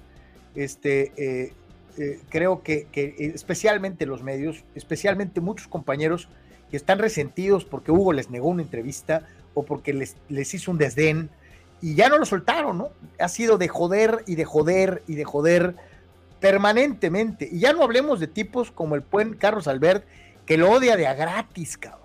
O sea, eh, eh, nunca he entendido por qué el encono. Y hay muchos otros personajes de la televisión nacional que hicieron un deporte tirarle, tirarle Hugo Sánchez. ¿Por qué? Solo ellos saben, cabrón. No sé si quería que los aceitara o vaya usted a saber, pero, pero este, se hizo un deporte tirarle a Hugo Sánchez eh, y nunca he entendido por qué. Este, a mí las dos veces que me ha tocado tratarlo me trató muy bien este, eh, eh, del triunvirato, de, la más grande tercia de atletas de todos los tiempos de nuestro país, que fue en los ochentas eh, del siglo pasado. Este, los tres, tengo extraordinarias anécdotas con los tres, este, y se han portado maravillosamente conmigo. Y lo digo, antes de dedicarme a esto, yo los admiraba profundamente como aficionado y, todavía ya cuando ya me dediqué a esto, pues más todavía, porque te metes en los números y te metes a expulgarle y a buscarle. Este, uh, es un fregón, este, eh, aunque le arda a dos que tres. Eh, dice Jesús. Ah, no, Carlos, tengo unos amigos salvadoreños que dicen, según ellos, que el Mágico González fue mejor que Hugo. Es verdad que comía lumbre el tipo. Hay una leyenda, leyenda urbana, que dicen que Maradona amaba al Mágico. Y que él dijo que, fíjate lo que, que Maradona dijo que jugaba hasta mejor que él. Yo te digo algo, yo lo vi jugar. Y para mí no era lo que dicen. ¿no? Era un, muy, buen, jugador. Era un muy buen jugador. Era un muy buen jugador. Pero nada más. sí, absolutamente. O sea, y además, Carlos, eh, volvemos, como lo hemos señalado en su momento, ¿no?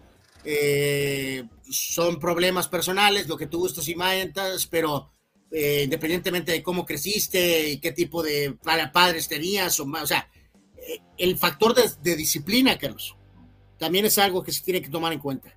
Eh, y en este caso, Hugo tenía esta disciplina, Carlos. el nivel de exigencia que se ponía él mismo. Era el primero en llegar a entrenar y el último, el último en salir. Siempre. Siempre, absolutamente. para jugar, dicen, dicen, cuentan que era una hora de chilenas continuas y de tiros libres. A, lo que voy con esto, Carlos, es que lo hemos alabado también, por ejemplo, de estas leyendas modernas como son Messi y Cristiano. Eh, desafortunadamente, Diego mismo no, no, no, no, pudo, o sea, tuvo muchos problemas personales. Es un grande, es un genio, es uno de los mejores de todos los tiempos, pero desafortunadamente eh, tuvo esos problemas, eh, de, esos demonios personales, ¿no? Estas otras personas también con tanto dinero, tanta fama, pudieron controlar ese aspecto, Carlos, y eso es de también de elogiarse, eso es una virtud. Y a lo que voy con esto es que el mágico también fue parte de este grupo de gente que no pudo controlar, Carlos, sus, este, sus, sus demonios personales, ¿no? Entonces, sí muy talentoso, pero nunca pudo realmente llenar su potencial total, pues que porque tenía problemas personales y que le gustaba la party, la, la fiesta, ¿no? Sí, sí, pues es lo que te digo, es que una cosa es ser este, muy bueno, natural, y otra cosa es trabajar para ser no solamente bueno, sino mejor. Y eso lo hacía Hugo permanentemente. Este, le contesta Fidel, el Mágico González no llegó a ganar varios pichichis en España, en El Salvador están fuera de la realidad. Eh, era dale, muy buen jugador, era muy talentoso, pero básicamente. Dale rebaño, Hugo es un semidios, pero últimamente ya sus comentarios de Boomer le han costado gacho en las redes. Es una leyenda, pero sí se convierte en cómo hacer que todo se trate de mí. Pues a lo mejor puede ser que sí. O más bueno, yo creo, Carlos, que todos tenemos que entender un poquito ese perfil. Cuando te abres camino, cuando tienes tanto éxito, tienes esa confianza.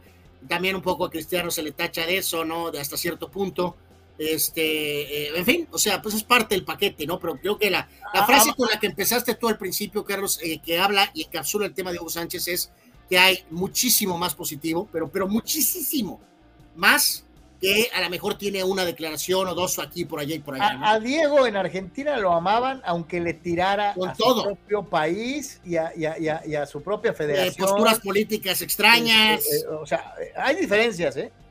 Es que, fue campeón, es que, fue campeón, del mundo. Bueno, qué bueno. Pero en este caso también hay que analizar nuestro propio estado futbolístico. Entonces, Argentina es una y es una potencia y lo acaba de reafirmar.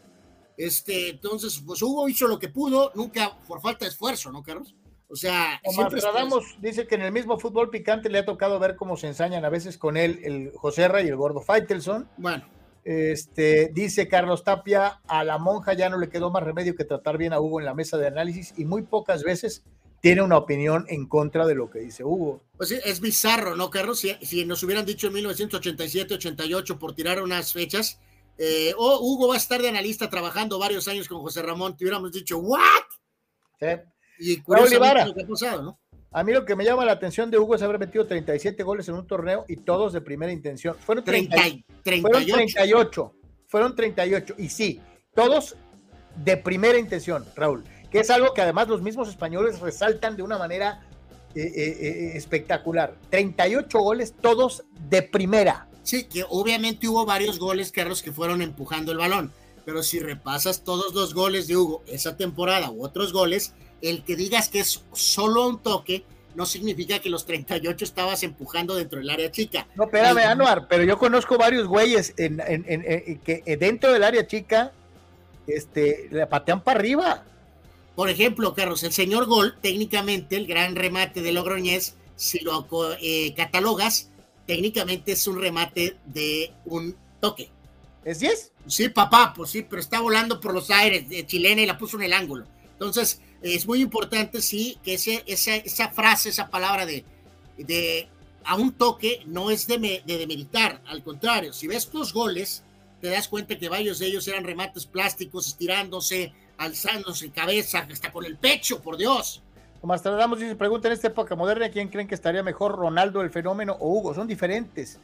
Es más jugador Ronaldo, desde luego, pero como rematador, Hugo no le pide nada a, a, a, al gordo, ¿eh? nada, nada. Sorry, yo estoy igual.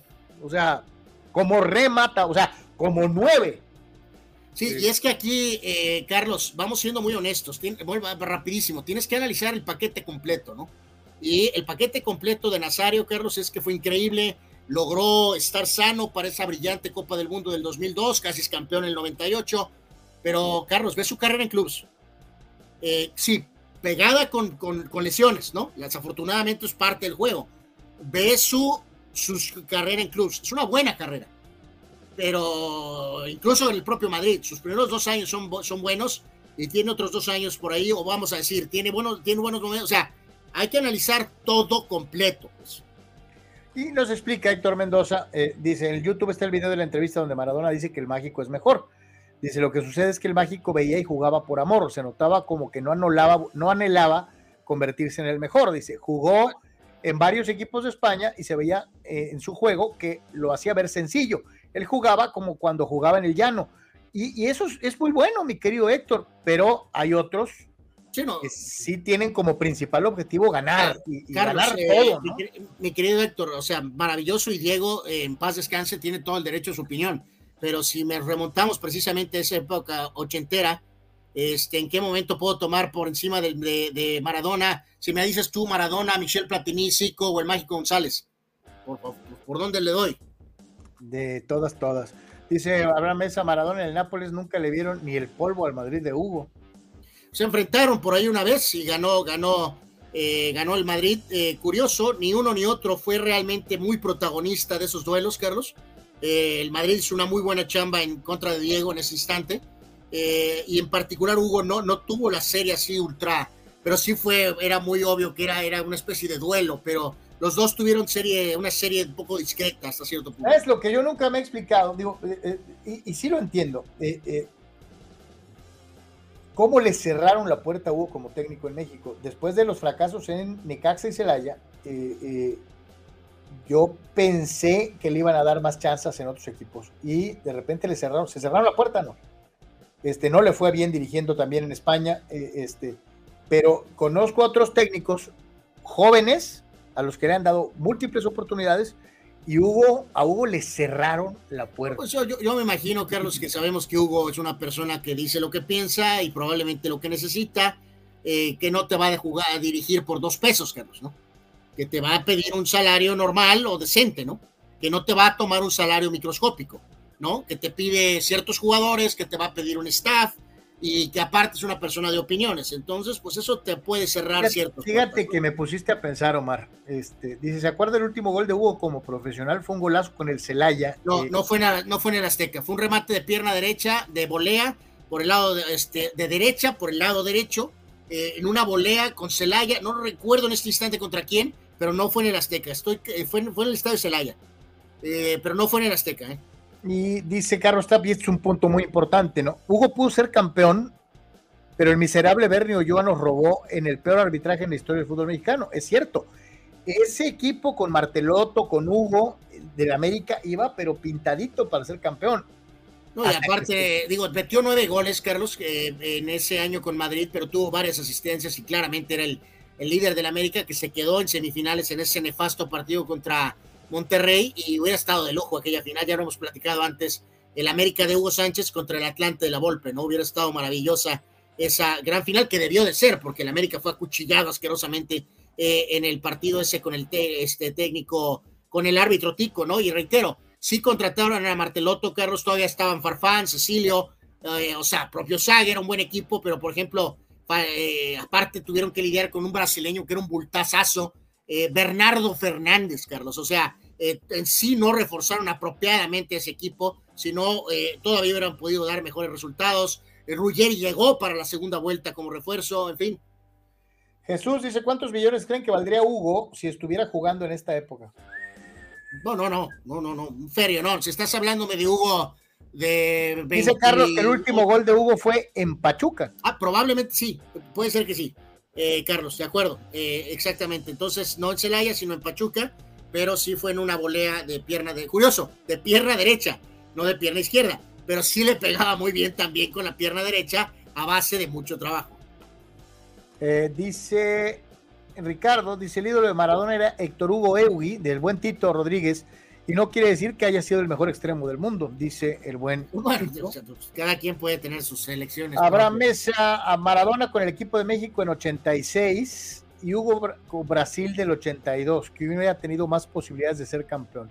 Si le hubieras puesto a un delantero de la calidad de Hugo Sánchez, el equipo 82 hubiera ganado fácil. Que hay que decirlo aquí rápido, Carlos, en descargo de esto, eh, todavía el producto de Hugo en 82 era un gran jugador, ya había sido campeón con Pumas, estaba batallando en sus primeros momentos en España, fue cuando desafortunadamente no se califica, él tuvo una falla ahí que pesó bastante para no calificar, eh, me refiero a Hugo, pero eh, claramente su prime, Carlos, fue en el último año del Atlético de Madrid, o sea, en la, temporada del 85, y ya cuando llegó en, al, eh, al México 86, era el primer año en el Madrid, ahí fue cuando Hugo verdaderamente estaba probablemente iniciando su etapa al máximo de su power, ¿no? Este, que reiteramos, para Italia 90 hubiera sido un momento ideal porque fue previo a Italia 90, donde México no estaba por los cachirules, fue cuando Hugo tuvo esa temporada de 38 goles, ¿no?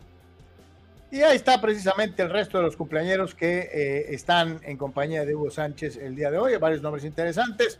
Un día como hoy, un día como hoy, señores señores, 11 de julio.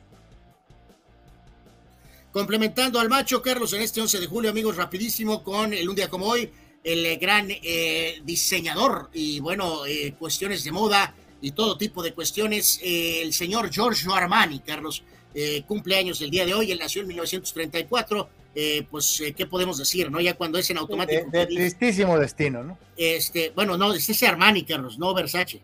Ah, ah, ok, ok. Correcto, Armani, ¿no? Él todavía está aquí con nosotros, este, veteranón, pero pues todavía está aquí con nosotros, don Giorgio Armani, ropa, perfumes, eh, en fin. Eh, que recibió una muy buena dosis de publicidad de parte de Pat Riley, ¿no? Eh, pues sí, con los famosos, sí, correcto, totalmente. gran liniero defensivo de tus Steelers de la cortina de acero, Carlos, el señor Ernie Holmes. El Al que no valoran tanto, los dos complementos. Se habla mucho de Elsie Greenwood, se habla mucho de Joe Green pero no se habla tanto de eh, los otros dos que eran tan buenos como los, como los más famosos. ¿eh? Ernie Holmes nació el 11 de julio del 48, lamentablemente ya falleció. Él se fue en el 2008. El portero brasileño Carlos Emerson Leao. Eh, Para mí, el mejor portero brasileño que yo vi, a mí me gusta hasta más que Tafarel, pero cada quien, ¿no? Yo creo que me quedaría con Tafarel y con Dida por encima de Leao, pero es uno de los sólidos porteros brasileños. Eh, recuerden que ya hemos platicado que han tenido por ahí algunas joyitas. Eh, el actor Stephen Lang nació en 1952, él eh, por ahí donde está, ahí en la baja, en la parte baja derecha lo ven. Él este, es el actor en muchos papeles, pero es el que la hace de malo en, las películas de Avatar.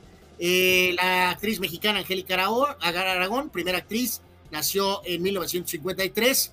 El boxeador Leon Spinks nació en el 53, él falleció ya en el 2021. Ya mencionamos el caso de Hugo, que nació en esta fecha en el 58, del dueño de Aston Martin y el papá del muchacho Stroll. Eh, este es el dueño de la escudería de Aston Martin, el papá, Lawrence Stroll, nació en esta fecha en 1959. En la lista el guitarrista Richie Zapora, nació en 59 lo que entiendo, Zapora ya no está con Bon Jovi, Carlos. aparte es recordado por dos cosas, por ser el guitarrista de Bon Jovi, aunque creo que ya no lo es, y porque siempre ha tenido, Carlos, eh, bellísimas damas de compañeras. Eh, eh, sí, se oye medio raro tu audio. A ver, otra vez. Eh, del señor Zambora. Ah, don Rich Zambora. No, hombre, es que pues tenía muy buen gusto para las damas. No, pues todavía lo tiene. Este, así que, este, pues sí, nunca le ha ido mal al señor Zambora y aparte mucho éxito, reitero, con Bon Jovi mucho tiempo. El gran defensa de hockey eh, canadiense, Al McInnes, nació en 63, jugó con Calgary, con San Luis. Este, es, este jugador por ahí se dice que es uno de los tiros más poderosos que han existido en la historia del hockey. Cuando este defensa lanzaba el mandarreazo con el puck desde la línea, a cuidadito, porque era de tener miedo, literalmente te podía casi matar con la fuerza que hacía eh, con sus disparos con el, con el bastón al puck. Eh, gran movedor de la NBA en los 80s, principios 90s, Rod Strickland, nació en 66. Pitchers de los padres del 98, Carlos, el señor Andy Ashby, eh, que probó ser un sólido respaldo para eh, Kevin Brown, Carlos, durante aquella etapa, ¿no? Este es de mis favoritos, de mis padres favoritos. Buen pitcher, sin duda alguna en su etapa padre, Andy Ashby. El actor Michael Rosenbaum, que hizo una muy buena interpretación, por cierto, del ex Luthor, Carlos, en la famosa serie de Smallville. Eh, hay que darle crédito a este chavo en aquel, bueno, ya no es un chavo, pero hizo un buen papel del ex Luthor en aquella exitosa serie. Reitero, ahora tiene por ahí un par de podcasts muy exitosos, por cierto. Eh, Michael Rosenbaum, búsquenlo por ahí en YouTube. Eh, jugador y también entrenador español, Rubén Baraja, lo recordamos con el Valencia y con la selección de España, nació en 75. También ícono del deporte mexicano, el gran Eduardo Nájera, Carlos, el gran basquetbolista mexicano, muchos años en la NBA, tuvo muy buenas Oye, Qué curioso, qué curioso que, que Nájera y Hugo sean del mismo día, ¿no? Eh, pues la verdad que sí, eh, la verdad darle también todo su crédito a Eduardo Nájera, eh, todo entrega, todo esfuerzo, siempre hizo su máximo esfuerzo y fue un sólido jugador en la NBA por mucho tiempo, un jugador mexicano sólido, de rotación, de colaboración importante con Denver y también obviamente con los Mavericks principalmente. Eh, Erika Vidal, aquel gran lateral izquierdo de la selección y del Barca, que también sobrepuso problemas de cáncer, nació en 79. Andre Johnson, aquel gran receptor de los Tejanos en la NFL, nació en 81. Tenista danesa Caroline Wozniacki, nació en 90. Gran esquinero de NFL con Cardenales y Vikingos, Patrick Peterson, nació en 90. Actual defensa de Cruz Azul, eh, Juan Escobar, nació en 95 y el señor Joy, todavía tengo mucho que probar, Bosa, el, el, liniero de los Chargers, este es el, este es el Bosa de los Chargers, Joy Bosa, nació en 1995. Esa es la lista de hoy, Carlos. 11 Oye, que este, este Bosa era más estrella que el otro Bosa, ¿no? Pues eh, al principio, pues ahora ya es más estrella el otro. Efectivamente, este era más estrella que el otro. Pues se suponía. Y complementamos con la lista de eh, fallecimientos y de hechos. 11 de julio 1971, lamentablemente el fallecimiento de Pedro Rodríguez, eh, piloto mexicano eh, que falleció en Alemania. obviamente parte de lo que es la cuestión de los hermanos Rodríguez. En el caso de Pedro falleció en esta fecha en 1971. En, falleció en 2009 en lamentables y trágica situación el boxeador argentino Arturo Gatti. Él falleció en el 2009 eh, pues fue asesinado, Carlos, este boxeador. ¿no? lo mató. Increíble, ¿no? Lo, mató la, la, pues la señora, ¿no? La pareja. Eh, en paz descanse Arturo Gatti y Bob Shepard, la legendaria voz de los Yankees por 100 mil años. Él falleció en el 2010 a los 99 años de edad. Eventos, 1978, Juego de Estrellas en San Diego. Ganó la Liga Nacional 7 a 3. 1982, la final de la Copa del Mundo coronaba Italia su increíble segunda ronda derrotando a Alemania 3 a 1 para proclamarse campeona de del, mundo con Enzo Bersot, con Dino Sof, eh, Bersot como entrenador, con Shirea, Bergomi, este, Cabrini, Bruno Conti, Altobelli, Paolo Rossi, qué equipazo era y fueron campeones a final de cuentas de España 82. 1989, Juego de Estrellas, la americana ganó 5 a 3 en Anaheim, MVP Bo Jackson. Oh, este momento es importante, Carlos. 11 de julio de 1993, o sea, hace 30 años. La Martinica, 0. México, 9. 7 goles de Luis Roberto Alves Sague Saguiño, posteriormente conocido como el impresionante. Impresionante. Y ahora tu carnalito, este, eh, eh, eh, Martinoli, ya no le, no le dices Saguiño, ¿no? Le dices Saguito. Saguito. bueno, pues siete goles de Luis Roberto Alves Sague, la victoria de México 9 a 0. Esos días han quedado en el pasado. Juego de estrellas de base de Grandes Ligas 95, ganó la, la Nacional 3 a 2 en Texas con un batazo muy oportuno de Jeff Conine, que era jugador de los Marlines. Copa América, cuartos de final 99, Argentina, Brasil, ganan los Cariocas 2 a 1, planteles completos, los goles de Brasil, de Rivaldo y de Ronaldo Nazario, nada más. Eh, Copa del Mundo 2010, la gran final, España, campeón del mundo, derrotando a Holanda 1 a 0 con el gol de Andrés Iniesta. 2012, algo que prometía mucho, pero al final no funcionó. Steve Nash, veterano, llegaba a los Lakers procedente de Phoenix, no funcionó desafortunadamente el cambio 2015, Serena Williams a los 33 años ganaba Wimbledon derrotando a la este, tenista española eh, Garbine eh, Bugrosa 6-4 y 6-4. 2018, semifinal de la Copa del Mundo, Croacia ganaba a Inglaterra 2-1 y 2021, Eurocopa Gran Final, Italia 1-1 con Inglaterra, la escuadra Azzurra campeón en penales 4-3. Eh, este torneo, Carros de Italia, obviamente muy recordado porque no fueron a los últimos dos mundiales, y en este caso eh, Mancini como entrenador y el gran Gianluca Viali como su auxiliar principal. Eh, este es un buen día para los italianos, ¿no? Porque pues una euro y un mundial, ¿no? Sí, o sea, en, eh, bueno, correcto, sí, sí, sí, correcto, totalmente. pero recuerdo mucho a Gianluca Viali como auxiliar de Mancini, Carlos, y ya saben, Gianluca Viali falleció relativamente hace poco, ¿no? Y carnal, ese equipo italiano de 82. No, no, pues es que nos duele, nos arde por lo de Brasil, Carlos, y y ya lo hemos dicho, Francia también era un equipo icónico, Argentina tenía todavía un gran equipo, este, eh, Polonia tenía un gran equipo, eh, pero pues simplemente dice, se... Dice Víctor, el impresionante, y también le dicen Aristóteles, sí, porque le agarró esta loquera de dar frases célebres y se lo acaba No, lo dando nada, en pocas Sí, palabras. po- pobres Aristóteles es, es, es vilipendiado, bocabajeado, escupido, pisado por el doctor García y, y Fulanoli. Este, eh, sí, terrible. Pobre Saguito. Este, eh, mm, hay un montón de, de efemérides. Este, hay un montón de efemérides. Eh, dice, digo así rapidísimo antes de la pausa porque llevamos colgadísimos. 1895, los pioneros de la realización de películas, Augusto y Luis Lumière, eh, eh, presentaban sus películas a los científicos, ¿no? O sea, eh, de, que se podía hacer este, fotografías en movimiento, recrear el movimiento en una cinta, este, el nacimiento del cine verdaderamente, 1895. En el eh, 1922 eh, abrían el legendario Hollywood Bowl en Los Ángeles, California, y uno de los mejores discos en la historia del rock moderno, Space Oddity, abría en 1969 de la mano del extraordinario, extraordinario David Bowie. Y Eh, pues, si quedó duda, reafirmamos también lo de que es eh, Día Especial de Tijuana, ¿no? Es aniversario de Tijuana. aniversario, ¿no? Eh, Jesús dice, si Ronaldinho Gaucho hubiera tenido la disciplina de Messi y Cristiano, estaríamos hablando del mejor de la historia. Para mí Ronaldinho era más completo que Messi y Cristiano. Yo te digo algo, Ah, con ah, todo ah, lo ah. bueno que es Messi, es más, era más dotado técnicamente Ronaldinho. Sí, Sí, pero ¿sabes qué, Carlos? O sea, el debate estaría sabroso, pues, de hecho, lo es hasta cierto punto, pero yo creo que Ronaldinho nunca hubiera tenido la capacidad goleadora eh, constante.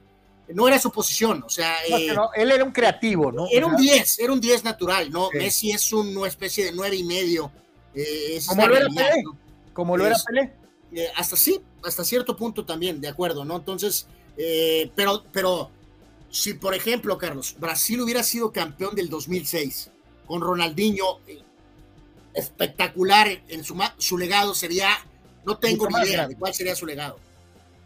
Eh, Marco Verdejo dice, Strickland era un buen, y talentoso y comprometido con su chamba, no tuvo la oportunidad de estar en un buen grupo para pelear por un campeonato, pero siempre marcaba diferencia donde jugaba, dice. Sí, eh, yo lo recuerdo mucho con Portland, eh, Marco, también con Washington, cumplidor siempre, eh, como movedor. Eh, como dices tú, a lo mejor con otras circunstancias era para un poquito más, pero era un buen jugador, Rod Y dice Marco Nájera, una carrera increíble en SAA y en NBA, creo el mejor mexicano en NBA en la historia, inclusive por arriba de Toscano, y salido del programa de Olimpiadas Juveniles, ¿no? Totalmente, eh, Marco. Eh, Nájera es number one, sin duda alguna.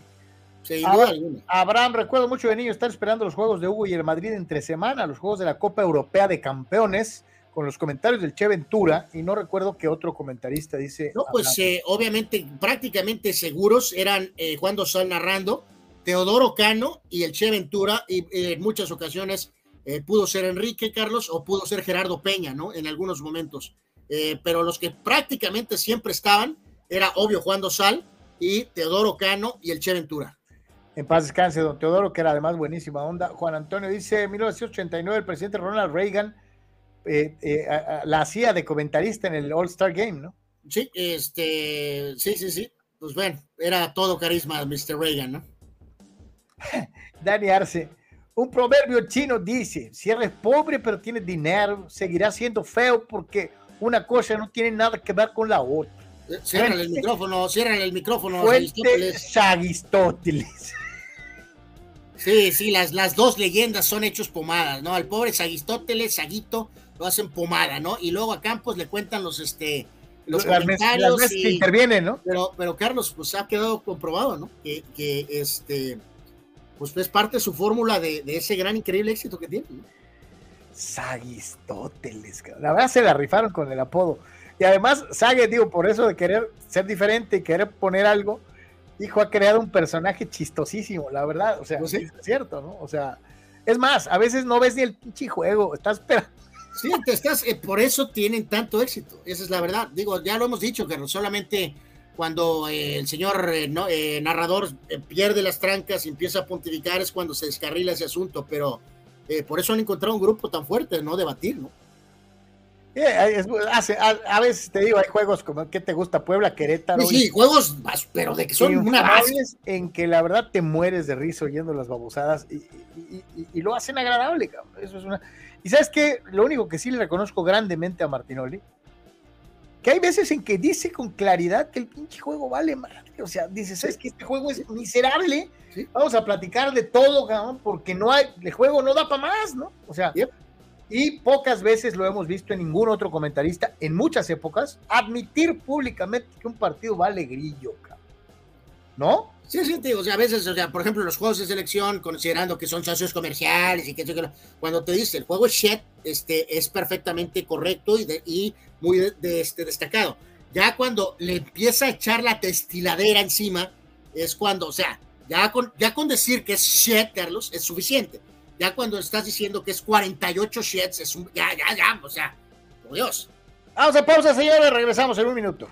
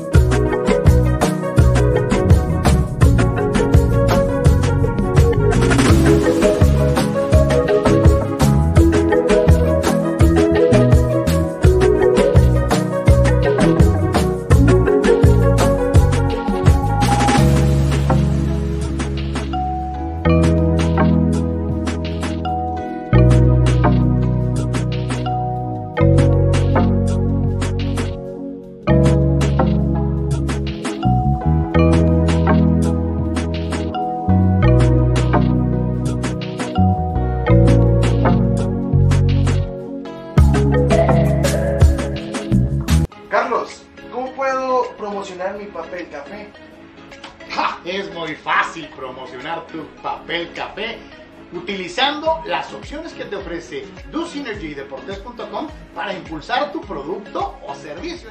Puedes tener una sección fotográfica o de video, puedes tener un landing page o publicidad absolutamente efectiva en Google Ads y en Facebook Ads. Todo desde 299 dólares.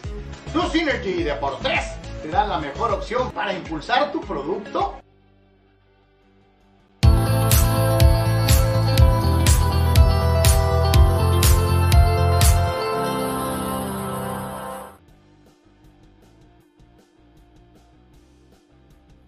Eh, con nosotros dentro de lo que es eh, el día de hoy. Y este por ahí tenemos unas dinámicas de básquetbol pero ya vamos muy colgados. Este eh, que están muy buenas. y, y hay, hay, dos Carlos que son con cariño para Vic que le vamos a dar su tiempo mañana porque necesitamos darle su tiempo al buen Vic. Sobre todo hay una que es terriblemente descarrilada. No, pero no nomás, es, no, nomás, no nomás, es de Vic, la, las declaraciones de Ginny Voss son estúpidas. O sea, sí, eso vamos a darle bueno, tiempo en fin, eh, eh, mañana, mañana presentamos la NBA. Este, ganó Tigres, ganaron las Amazonas, de una u otra manera se sacaron la espina, eh, son las campeonas de campeonas, le ganaron al América. En, tú, tú eres proponente de este ejercicio, Carlos. yo no, Carlos. No me gusta esto del campeón de campeones. Ah, yo te digo algo, si, si, le van a dar la importancia que tiene, a mí se me hace correcto que un año calendario tenga un partido entre las dos eh, escuadras que son campeonas de los torneos cortos. No le veo nada de malo, al contrario, creo que es darle importancia bueno, al año calendario. Pues ya dejó la semilla, porque Tigres trae nueva entrenadora, lo que entiendo, si recuerdo correctamente, creo, y entonces el América venía muy, muy fuerte después de su título, y ahora antes de iniciar la campaña, pues ya Tigres volvió a mandar las Amazonas, ¿no? Las Amazonas, ¿no? Así es. Este, ya volvieron a mandar el mensaje que pues vienen con todo, ¿no? Así que veremos cómo responde América eh, este, al hecho de que, bueno, pues Tigres se lleva este campeón de campeones de la Liga MX femenil, ¿no? Lo cual es bueno, yo te reitero, creo que es, ojalá y que en el fútbol varonil le dieran la misma importancia, pero no se la dan y no se la van a dar. Entonces, este, a mí se me hace, se me hace un buen ejercicio de una u otra manera, pero también viendo también el desmadre que traen con la cuestión de las, de las fechas y, y el calendario adelantado y este, la realidad es que en el fútbol varonil eh, están muy lejos de poder alcanzar esto. Vamos a los resultados de Wimbledon en eh, lo que es la jornada y en damas, ¿no? Sí, y eh, una vez también damos los de varones, Carlos, en cuanto al tema de las eh, damas, cuartos de final. En este caso, eh, en particular, Marqueta Bondrosuba le ganó a la norteamericana Jessica Pegula, que era sembrada 4, 6-4, este, 2-6 y 6 4. Así que esta jugadora Bondrosuba deja fuera a Pegula, que es una de estas, vamos a decir, nuevas caras eh, hubo una modificación en el tema de la número uno de damas, Iga Swiatek, la polaca, que perdió contra Elina Svitolina 7 a 5, 6-7 y ganó el tercer set eh, Svitolina 6 a 2. Así que Iga Swiatek fuera, la número uno de eh, la siembra. Ya hay resultados finales en varones. Eh, Yannick Skinner deja fuera a Román Saflun 6, 4, 3, 6, 6, 2 y 6 a 2, cuartos de final de varones. Y Djokovic se ve poderoso, fuerte, Carlos. Amigos, perdió el primer set contra Rublev, 4-6, pero después ganó 6-1, 6-4 y 6-3. O sea que avanza Djokovic con la situación de perder el primer set, pero después se vio dominante. Eh, mañana juega Medvedev contra Eubanks, que es una nueva cara americana y va a jugar Carlos Alcaraz en contra de eh, Olger Run de Dinamarca. También mañana están los otros cuartos de damas, Madison Keys contra Zabalenka y On Contra Rivaquina. Dice Chávez Zárate Raúl González, el mítico ángel de Madrid, su ídolo era Hugo Sánchez, eh, a tal grado que a su hijo le puso ese nombre. pues es la cuestión generacional ahí un poco, ¿no?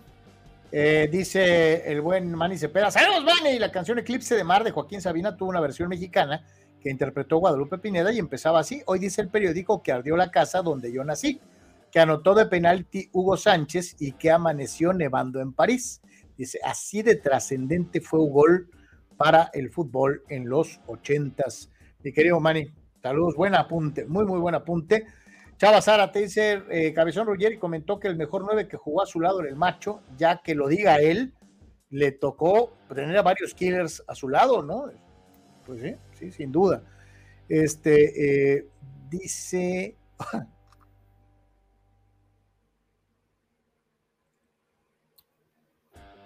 No, no, no sé cómo interpretar eso, ¿eh? Impresionante. Saludos, mi querido Tito, este, donde quiera que eh, tiene, tiene varias aristas ese comentario. ¿eh? Ah, no, no le busques tres pies al gato sabiendo que tiene cuatro. Dice Víctor Baños, digamos que es el equipo de Azteca, hace que no te duermas en muchos juegos de la Liga MX y del Tri, ¿no? Sí. Ya a mí me da mucha risa, la verdad. digo, a veces me saca el coraje Martinoli, pero, pero, pero todo lo demás se me hace muy, muy entretenido. Eh, eh, Martinoli le ha bajado un poco al cotorreo hace unos años atrás, tenía infinidad de frases muy chuscas que hasta un juego de llano lo haría divertido, dice eh, Chuy. Este, eh, Víctor Leiva dice, díganle al Tony que se regrese a los deportes porque no se la creo en las noticias. Bueno, sí, pues está el buen Tony dando noticias de información general, este, bueno, pero también da deportes, ¿no? Entonces, pues sí, este, dice por acá, ah, ok, bueno, ahora de la Fórmula 1, eh, porque hay movimientos y no es Checo Pérez.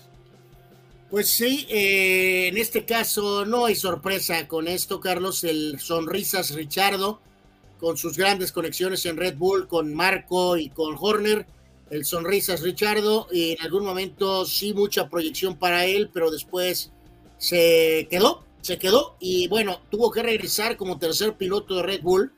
Y bueno, el día de hoy tronaron a Nick de Debris con Alfa Tauri, que es la escudería 2 de Red Bull. Y eh, básicamente, Carlos, eh, le dan el asiento al Sonrisas Richardo. Eh, es un hombre carismático, es muy simpático. La verdad, no sé ya a estas alturas qué tan buen piloto pueda ser Daniel Richardo, pero en este caso de Brice, pues lamentablemente hubo poca paciencia. De hecho, de Brice, Carlos, era un piloto que venía más eh, como apoyado por Mercedes, así que va a ser muy interesante ver a ver qué reacción hay eh, de respaldo a Nick de Brice como piloto por la forma en que de alguna situación Red Bull lo corre, Carlos, para poner al sonrisas Richardo. Eh, Checo no va a ningún lado. Checo va a terminar la temporada, que probablemente va a ser su última temporada con Red Bull, ¿no? Básicamente. Sí, porque había muchos que decían, no, es que lo van a poner este, en vez de, de, de Checo. No, no Sí, es el caso. de, de que iban a poner al sonrisas Richardo por Checo, no va a pasar. No va a pasar, ¿no? Esa es una realidad. Y ahora menos, y ahora menos, ¿no? Porque pues ya va a cerrar la temporada este, con Alfa Tauri, ¿no? Lo que sí va a pasar es eh, que el campeón de peso completo, Tyson Fury, el famoso Gypsy King, estará enfrentándose contra el retirado campeón invicto de la UFC, eh, Francis Ngannou, eh, en una pelea de box el próximo 28 de octubre en Saudi Arabia, en Riyadh. Y aquí tenemos, digo, le vamos a preguntar a Sócrates el viernes cuando lo tengamos, pero aquí la pregunta es, Fury, ahí están, ahí hay otros pesos completos, este, eh, ahí hay otras oportunidades. De hecho, está el campeón mundial eh, eh, eh, que tiene tres títulos, este, Fury nomás tiene, tiene uno. ¿Por qué andarle buscando tres pies al gato, sacando del retiro a, a un peleador de UFC para, para andar haciendo estas ondas para ganar dinero? Porque eso es lo que es. Está Alexander Usyk, que, que, que, es el campeón de tres, de, de tres cinturones. Fury nomás tiene uno. ¿Por qué carajos seguirle haciendo el caldo gordo a estas promociones interdisciplinarias de eh, eh, un boxeador contra un peleador de artes marciales mixtas? Mungano ya se retiró. ¿Para qué carajos otra vez? ¿Qué, O sea, ¿qué pasa? no tiene sentido. Carlos, eh, ¿qué pa- bueno, pues ya lo dijiste, pues sí tiene todo el sentido, pues es un tema económico. Eh, si el Canelo se hubiera aventado una así, Carlos, hubiera ardido Troya 400 veces, Carlos. Pues sí, sí, sí. Digo, O sea, no, no hay más. Eh, es un tema eh, que sí es difícil de realmente apreciar. No es lo que me gusta de, para que eh, cómo se maneja esto en el tema de Fury. Pero pues bueno, pues es boxeo, papá. Es Ah, no, boxeo. se le abre las, la, la cajuela de verse las caras contra Usyk. Ya, yo te digo, quería ganar lana, pues que le den chance al bulto de Joshua en una pelea todo británico. Este, ¿sabes qué? Como aficionado, me gustaría ver otro capítulo contra Deontay Wilder. O sea, ¿por qué caer en esto de estar mezclando deportes? Pues no, no está bien, no está bien. Eh, a mí me da mucho agüite que el box se esté convirtiendo en Jake Paul y sus amigos. Eh, bueno, de ahí nada más rápido, ya prácticamente estamos por cerrar, que eh, Fury Carlos ha dicho ampliamente que eh, hubo fuertes negociaciones y que al que se le abrió la cajuela, y no me sorprendería, fue a Joshua, ¿eh? en ese combate en particular. Pero Pues sí, sí, digo, yo te digo, eh, ¿para qué, no, no, no, no, no está bien, no es lo ideal, no es lo correcto. ¿para qué Money, andamos? money, money. Eh, Es lo que te iba a decir, mucha, mucha lana, este, eh, eh, etcétera, etcétera. Hay algunas de, de- de- de deporte internacional, de, de fútbol internacional que vamos a ver, yo creo que también sí. Nada más rápido, pon la, mira, de les quería enseñar esta. de- pon la ridícula de Haaland, Carlos. a por esa voy, a esa voy. Eh, yo no entiendo también, ya veamos lo de Fury, este, ¿qué necesidad tiene Haaland de andar haciendo esto? ¿Qué- Carlos, ¿qué? esas chanclas valen más que tú y yo juntos, Carlos. ¿No? De hecho, las, chanclas, Carlos. las chanclas valen más que mi carro. Por totalmente. Bueno, pues es un chaval, supongo, pero pues bueno. Bueno, O, o bueno, será. Anuar, que más bien, al margen de que él tenga la edad que tenga, tú y yo somos un mendigo par de rucos que ya no entendemos el cotorreo eh, eh, de los chavos, ¿no? Y, y- y- y- ay, Pues sí, bueno, pues está el colorcito verde, como verde agua, con las chanclas blancas, eh, en fin, la larga melena y los lentes. Pero bueno, también los lentes valen más que yo. Así que, este, pues bueno, pues bueno, pues bueno. Dice Dani Arce, la sonrisa de Richardo se parece a la que hace Carlos para imitar a Tom Brady. Este, sí, sí, de acuerdo. Dice Chava Zárate, Fidel Ortiz de la Fórmula 1 le dieron las gracias por Richardo. ¿Cómo la ven? Eh, es un ataque golpe bajo. Eh, sinceramente, con todo respeto al pobre Nick de Bris, eh, nosotros aquí nos quedamos con el señor Ortiz. Dice, ¿para cuándo le van a dar killer a Sargent Mesa? Porque es súper malo, no termina carreras. Eh, ah, a Creo ver, que- Chava, tra- tradúcenos, Creo que eh, estás escribiendo con el teléfono de Pemar o qué? No, es que creo que hay alguna referencia que no entendemos, Carlos. Sorry, mi querido Chava, ya nos falla el floppy. Dice Juan, ya vieron la mansión de Mahomes, tiene golf course de tres hoyos, emparrillado de 50 yardas y medio, todo en su casa. Fíjate que tiene buen punto aquí. Sí, a ver si podemos poner, algo de la casita de Pat Mahomes. Y Oscar tiene cierta razón, ¿eh? Carlos, eh, sí es cierto. Eh, hay algunos looks de basquetboleros y también de algunos de soccer de antaño, Carlos, que han sido, la verdad, brutalmente lamentables. Dice Oscar, tampoco es como que los futbolistas se han destacado por su exquisito gusto para vestir. Dice, no todos pueden ser Beckham. Está bien, es correcto, mi querido Oscar. De todas maneras, eh, lo de Haaland es lamentable, incluyendo las chanclas. Efectivamente, así que bueno, pues ahí está. Eh, pues yo creo que con eso llegamos al final del Deportes el día de hoy. Les agradecemos muchísimo que nos hayan acompañado. Lo invitamos a que lo haga el día mañana. En la tarde atentos a los por tres y si Dios quiere nos vemos una vez más mañana. Carnal, gracias. Eh, nos dice Raúl que el look de Cam Newton, no, pues tuvo varios, mi querido Raúl, sí, Super Cam, en las conferencias de prensa después de los juegos, ni siquiera era un evento fashion, eran las conferencias de prensa. No, no, no, no, qué cosa. Eh, gracias, pues mañana Mañana aquí platicando de, más dinámicas, más datos, lo que salga eh, de al día y pues lo del juego de estrellas, a ver qué onda con el hombre botas, el señor Randy. Que Dios bendiga, buena tarde, paz y bien. Nos vemos. a la gente que aportó, Carlos, eh, gracias. Eh. Hoy, hoy, hoy, a quién le, hoy, hoy a quién le tocó, hoy le tocó nada menos y nada más que al buen, aquí está, el buen Jesús. Sí, que muy gracias Jesús, super thank you, de verdad que es Jesús R0412. Muchas gracias, mi querido Jesús. Ahí está. Sí. Este, eh, poco, mucho, lo que sea, todo ayuda. Les agradecemos muchísimo a los que aportan. Si Dios quiere, nos vemos el día de mañana. Paz y bien, nos vemos. Cuídense mucho.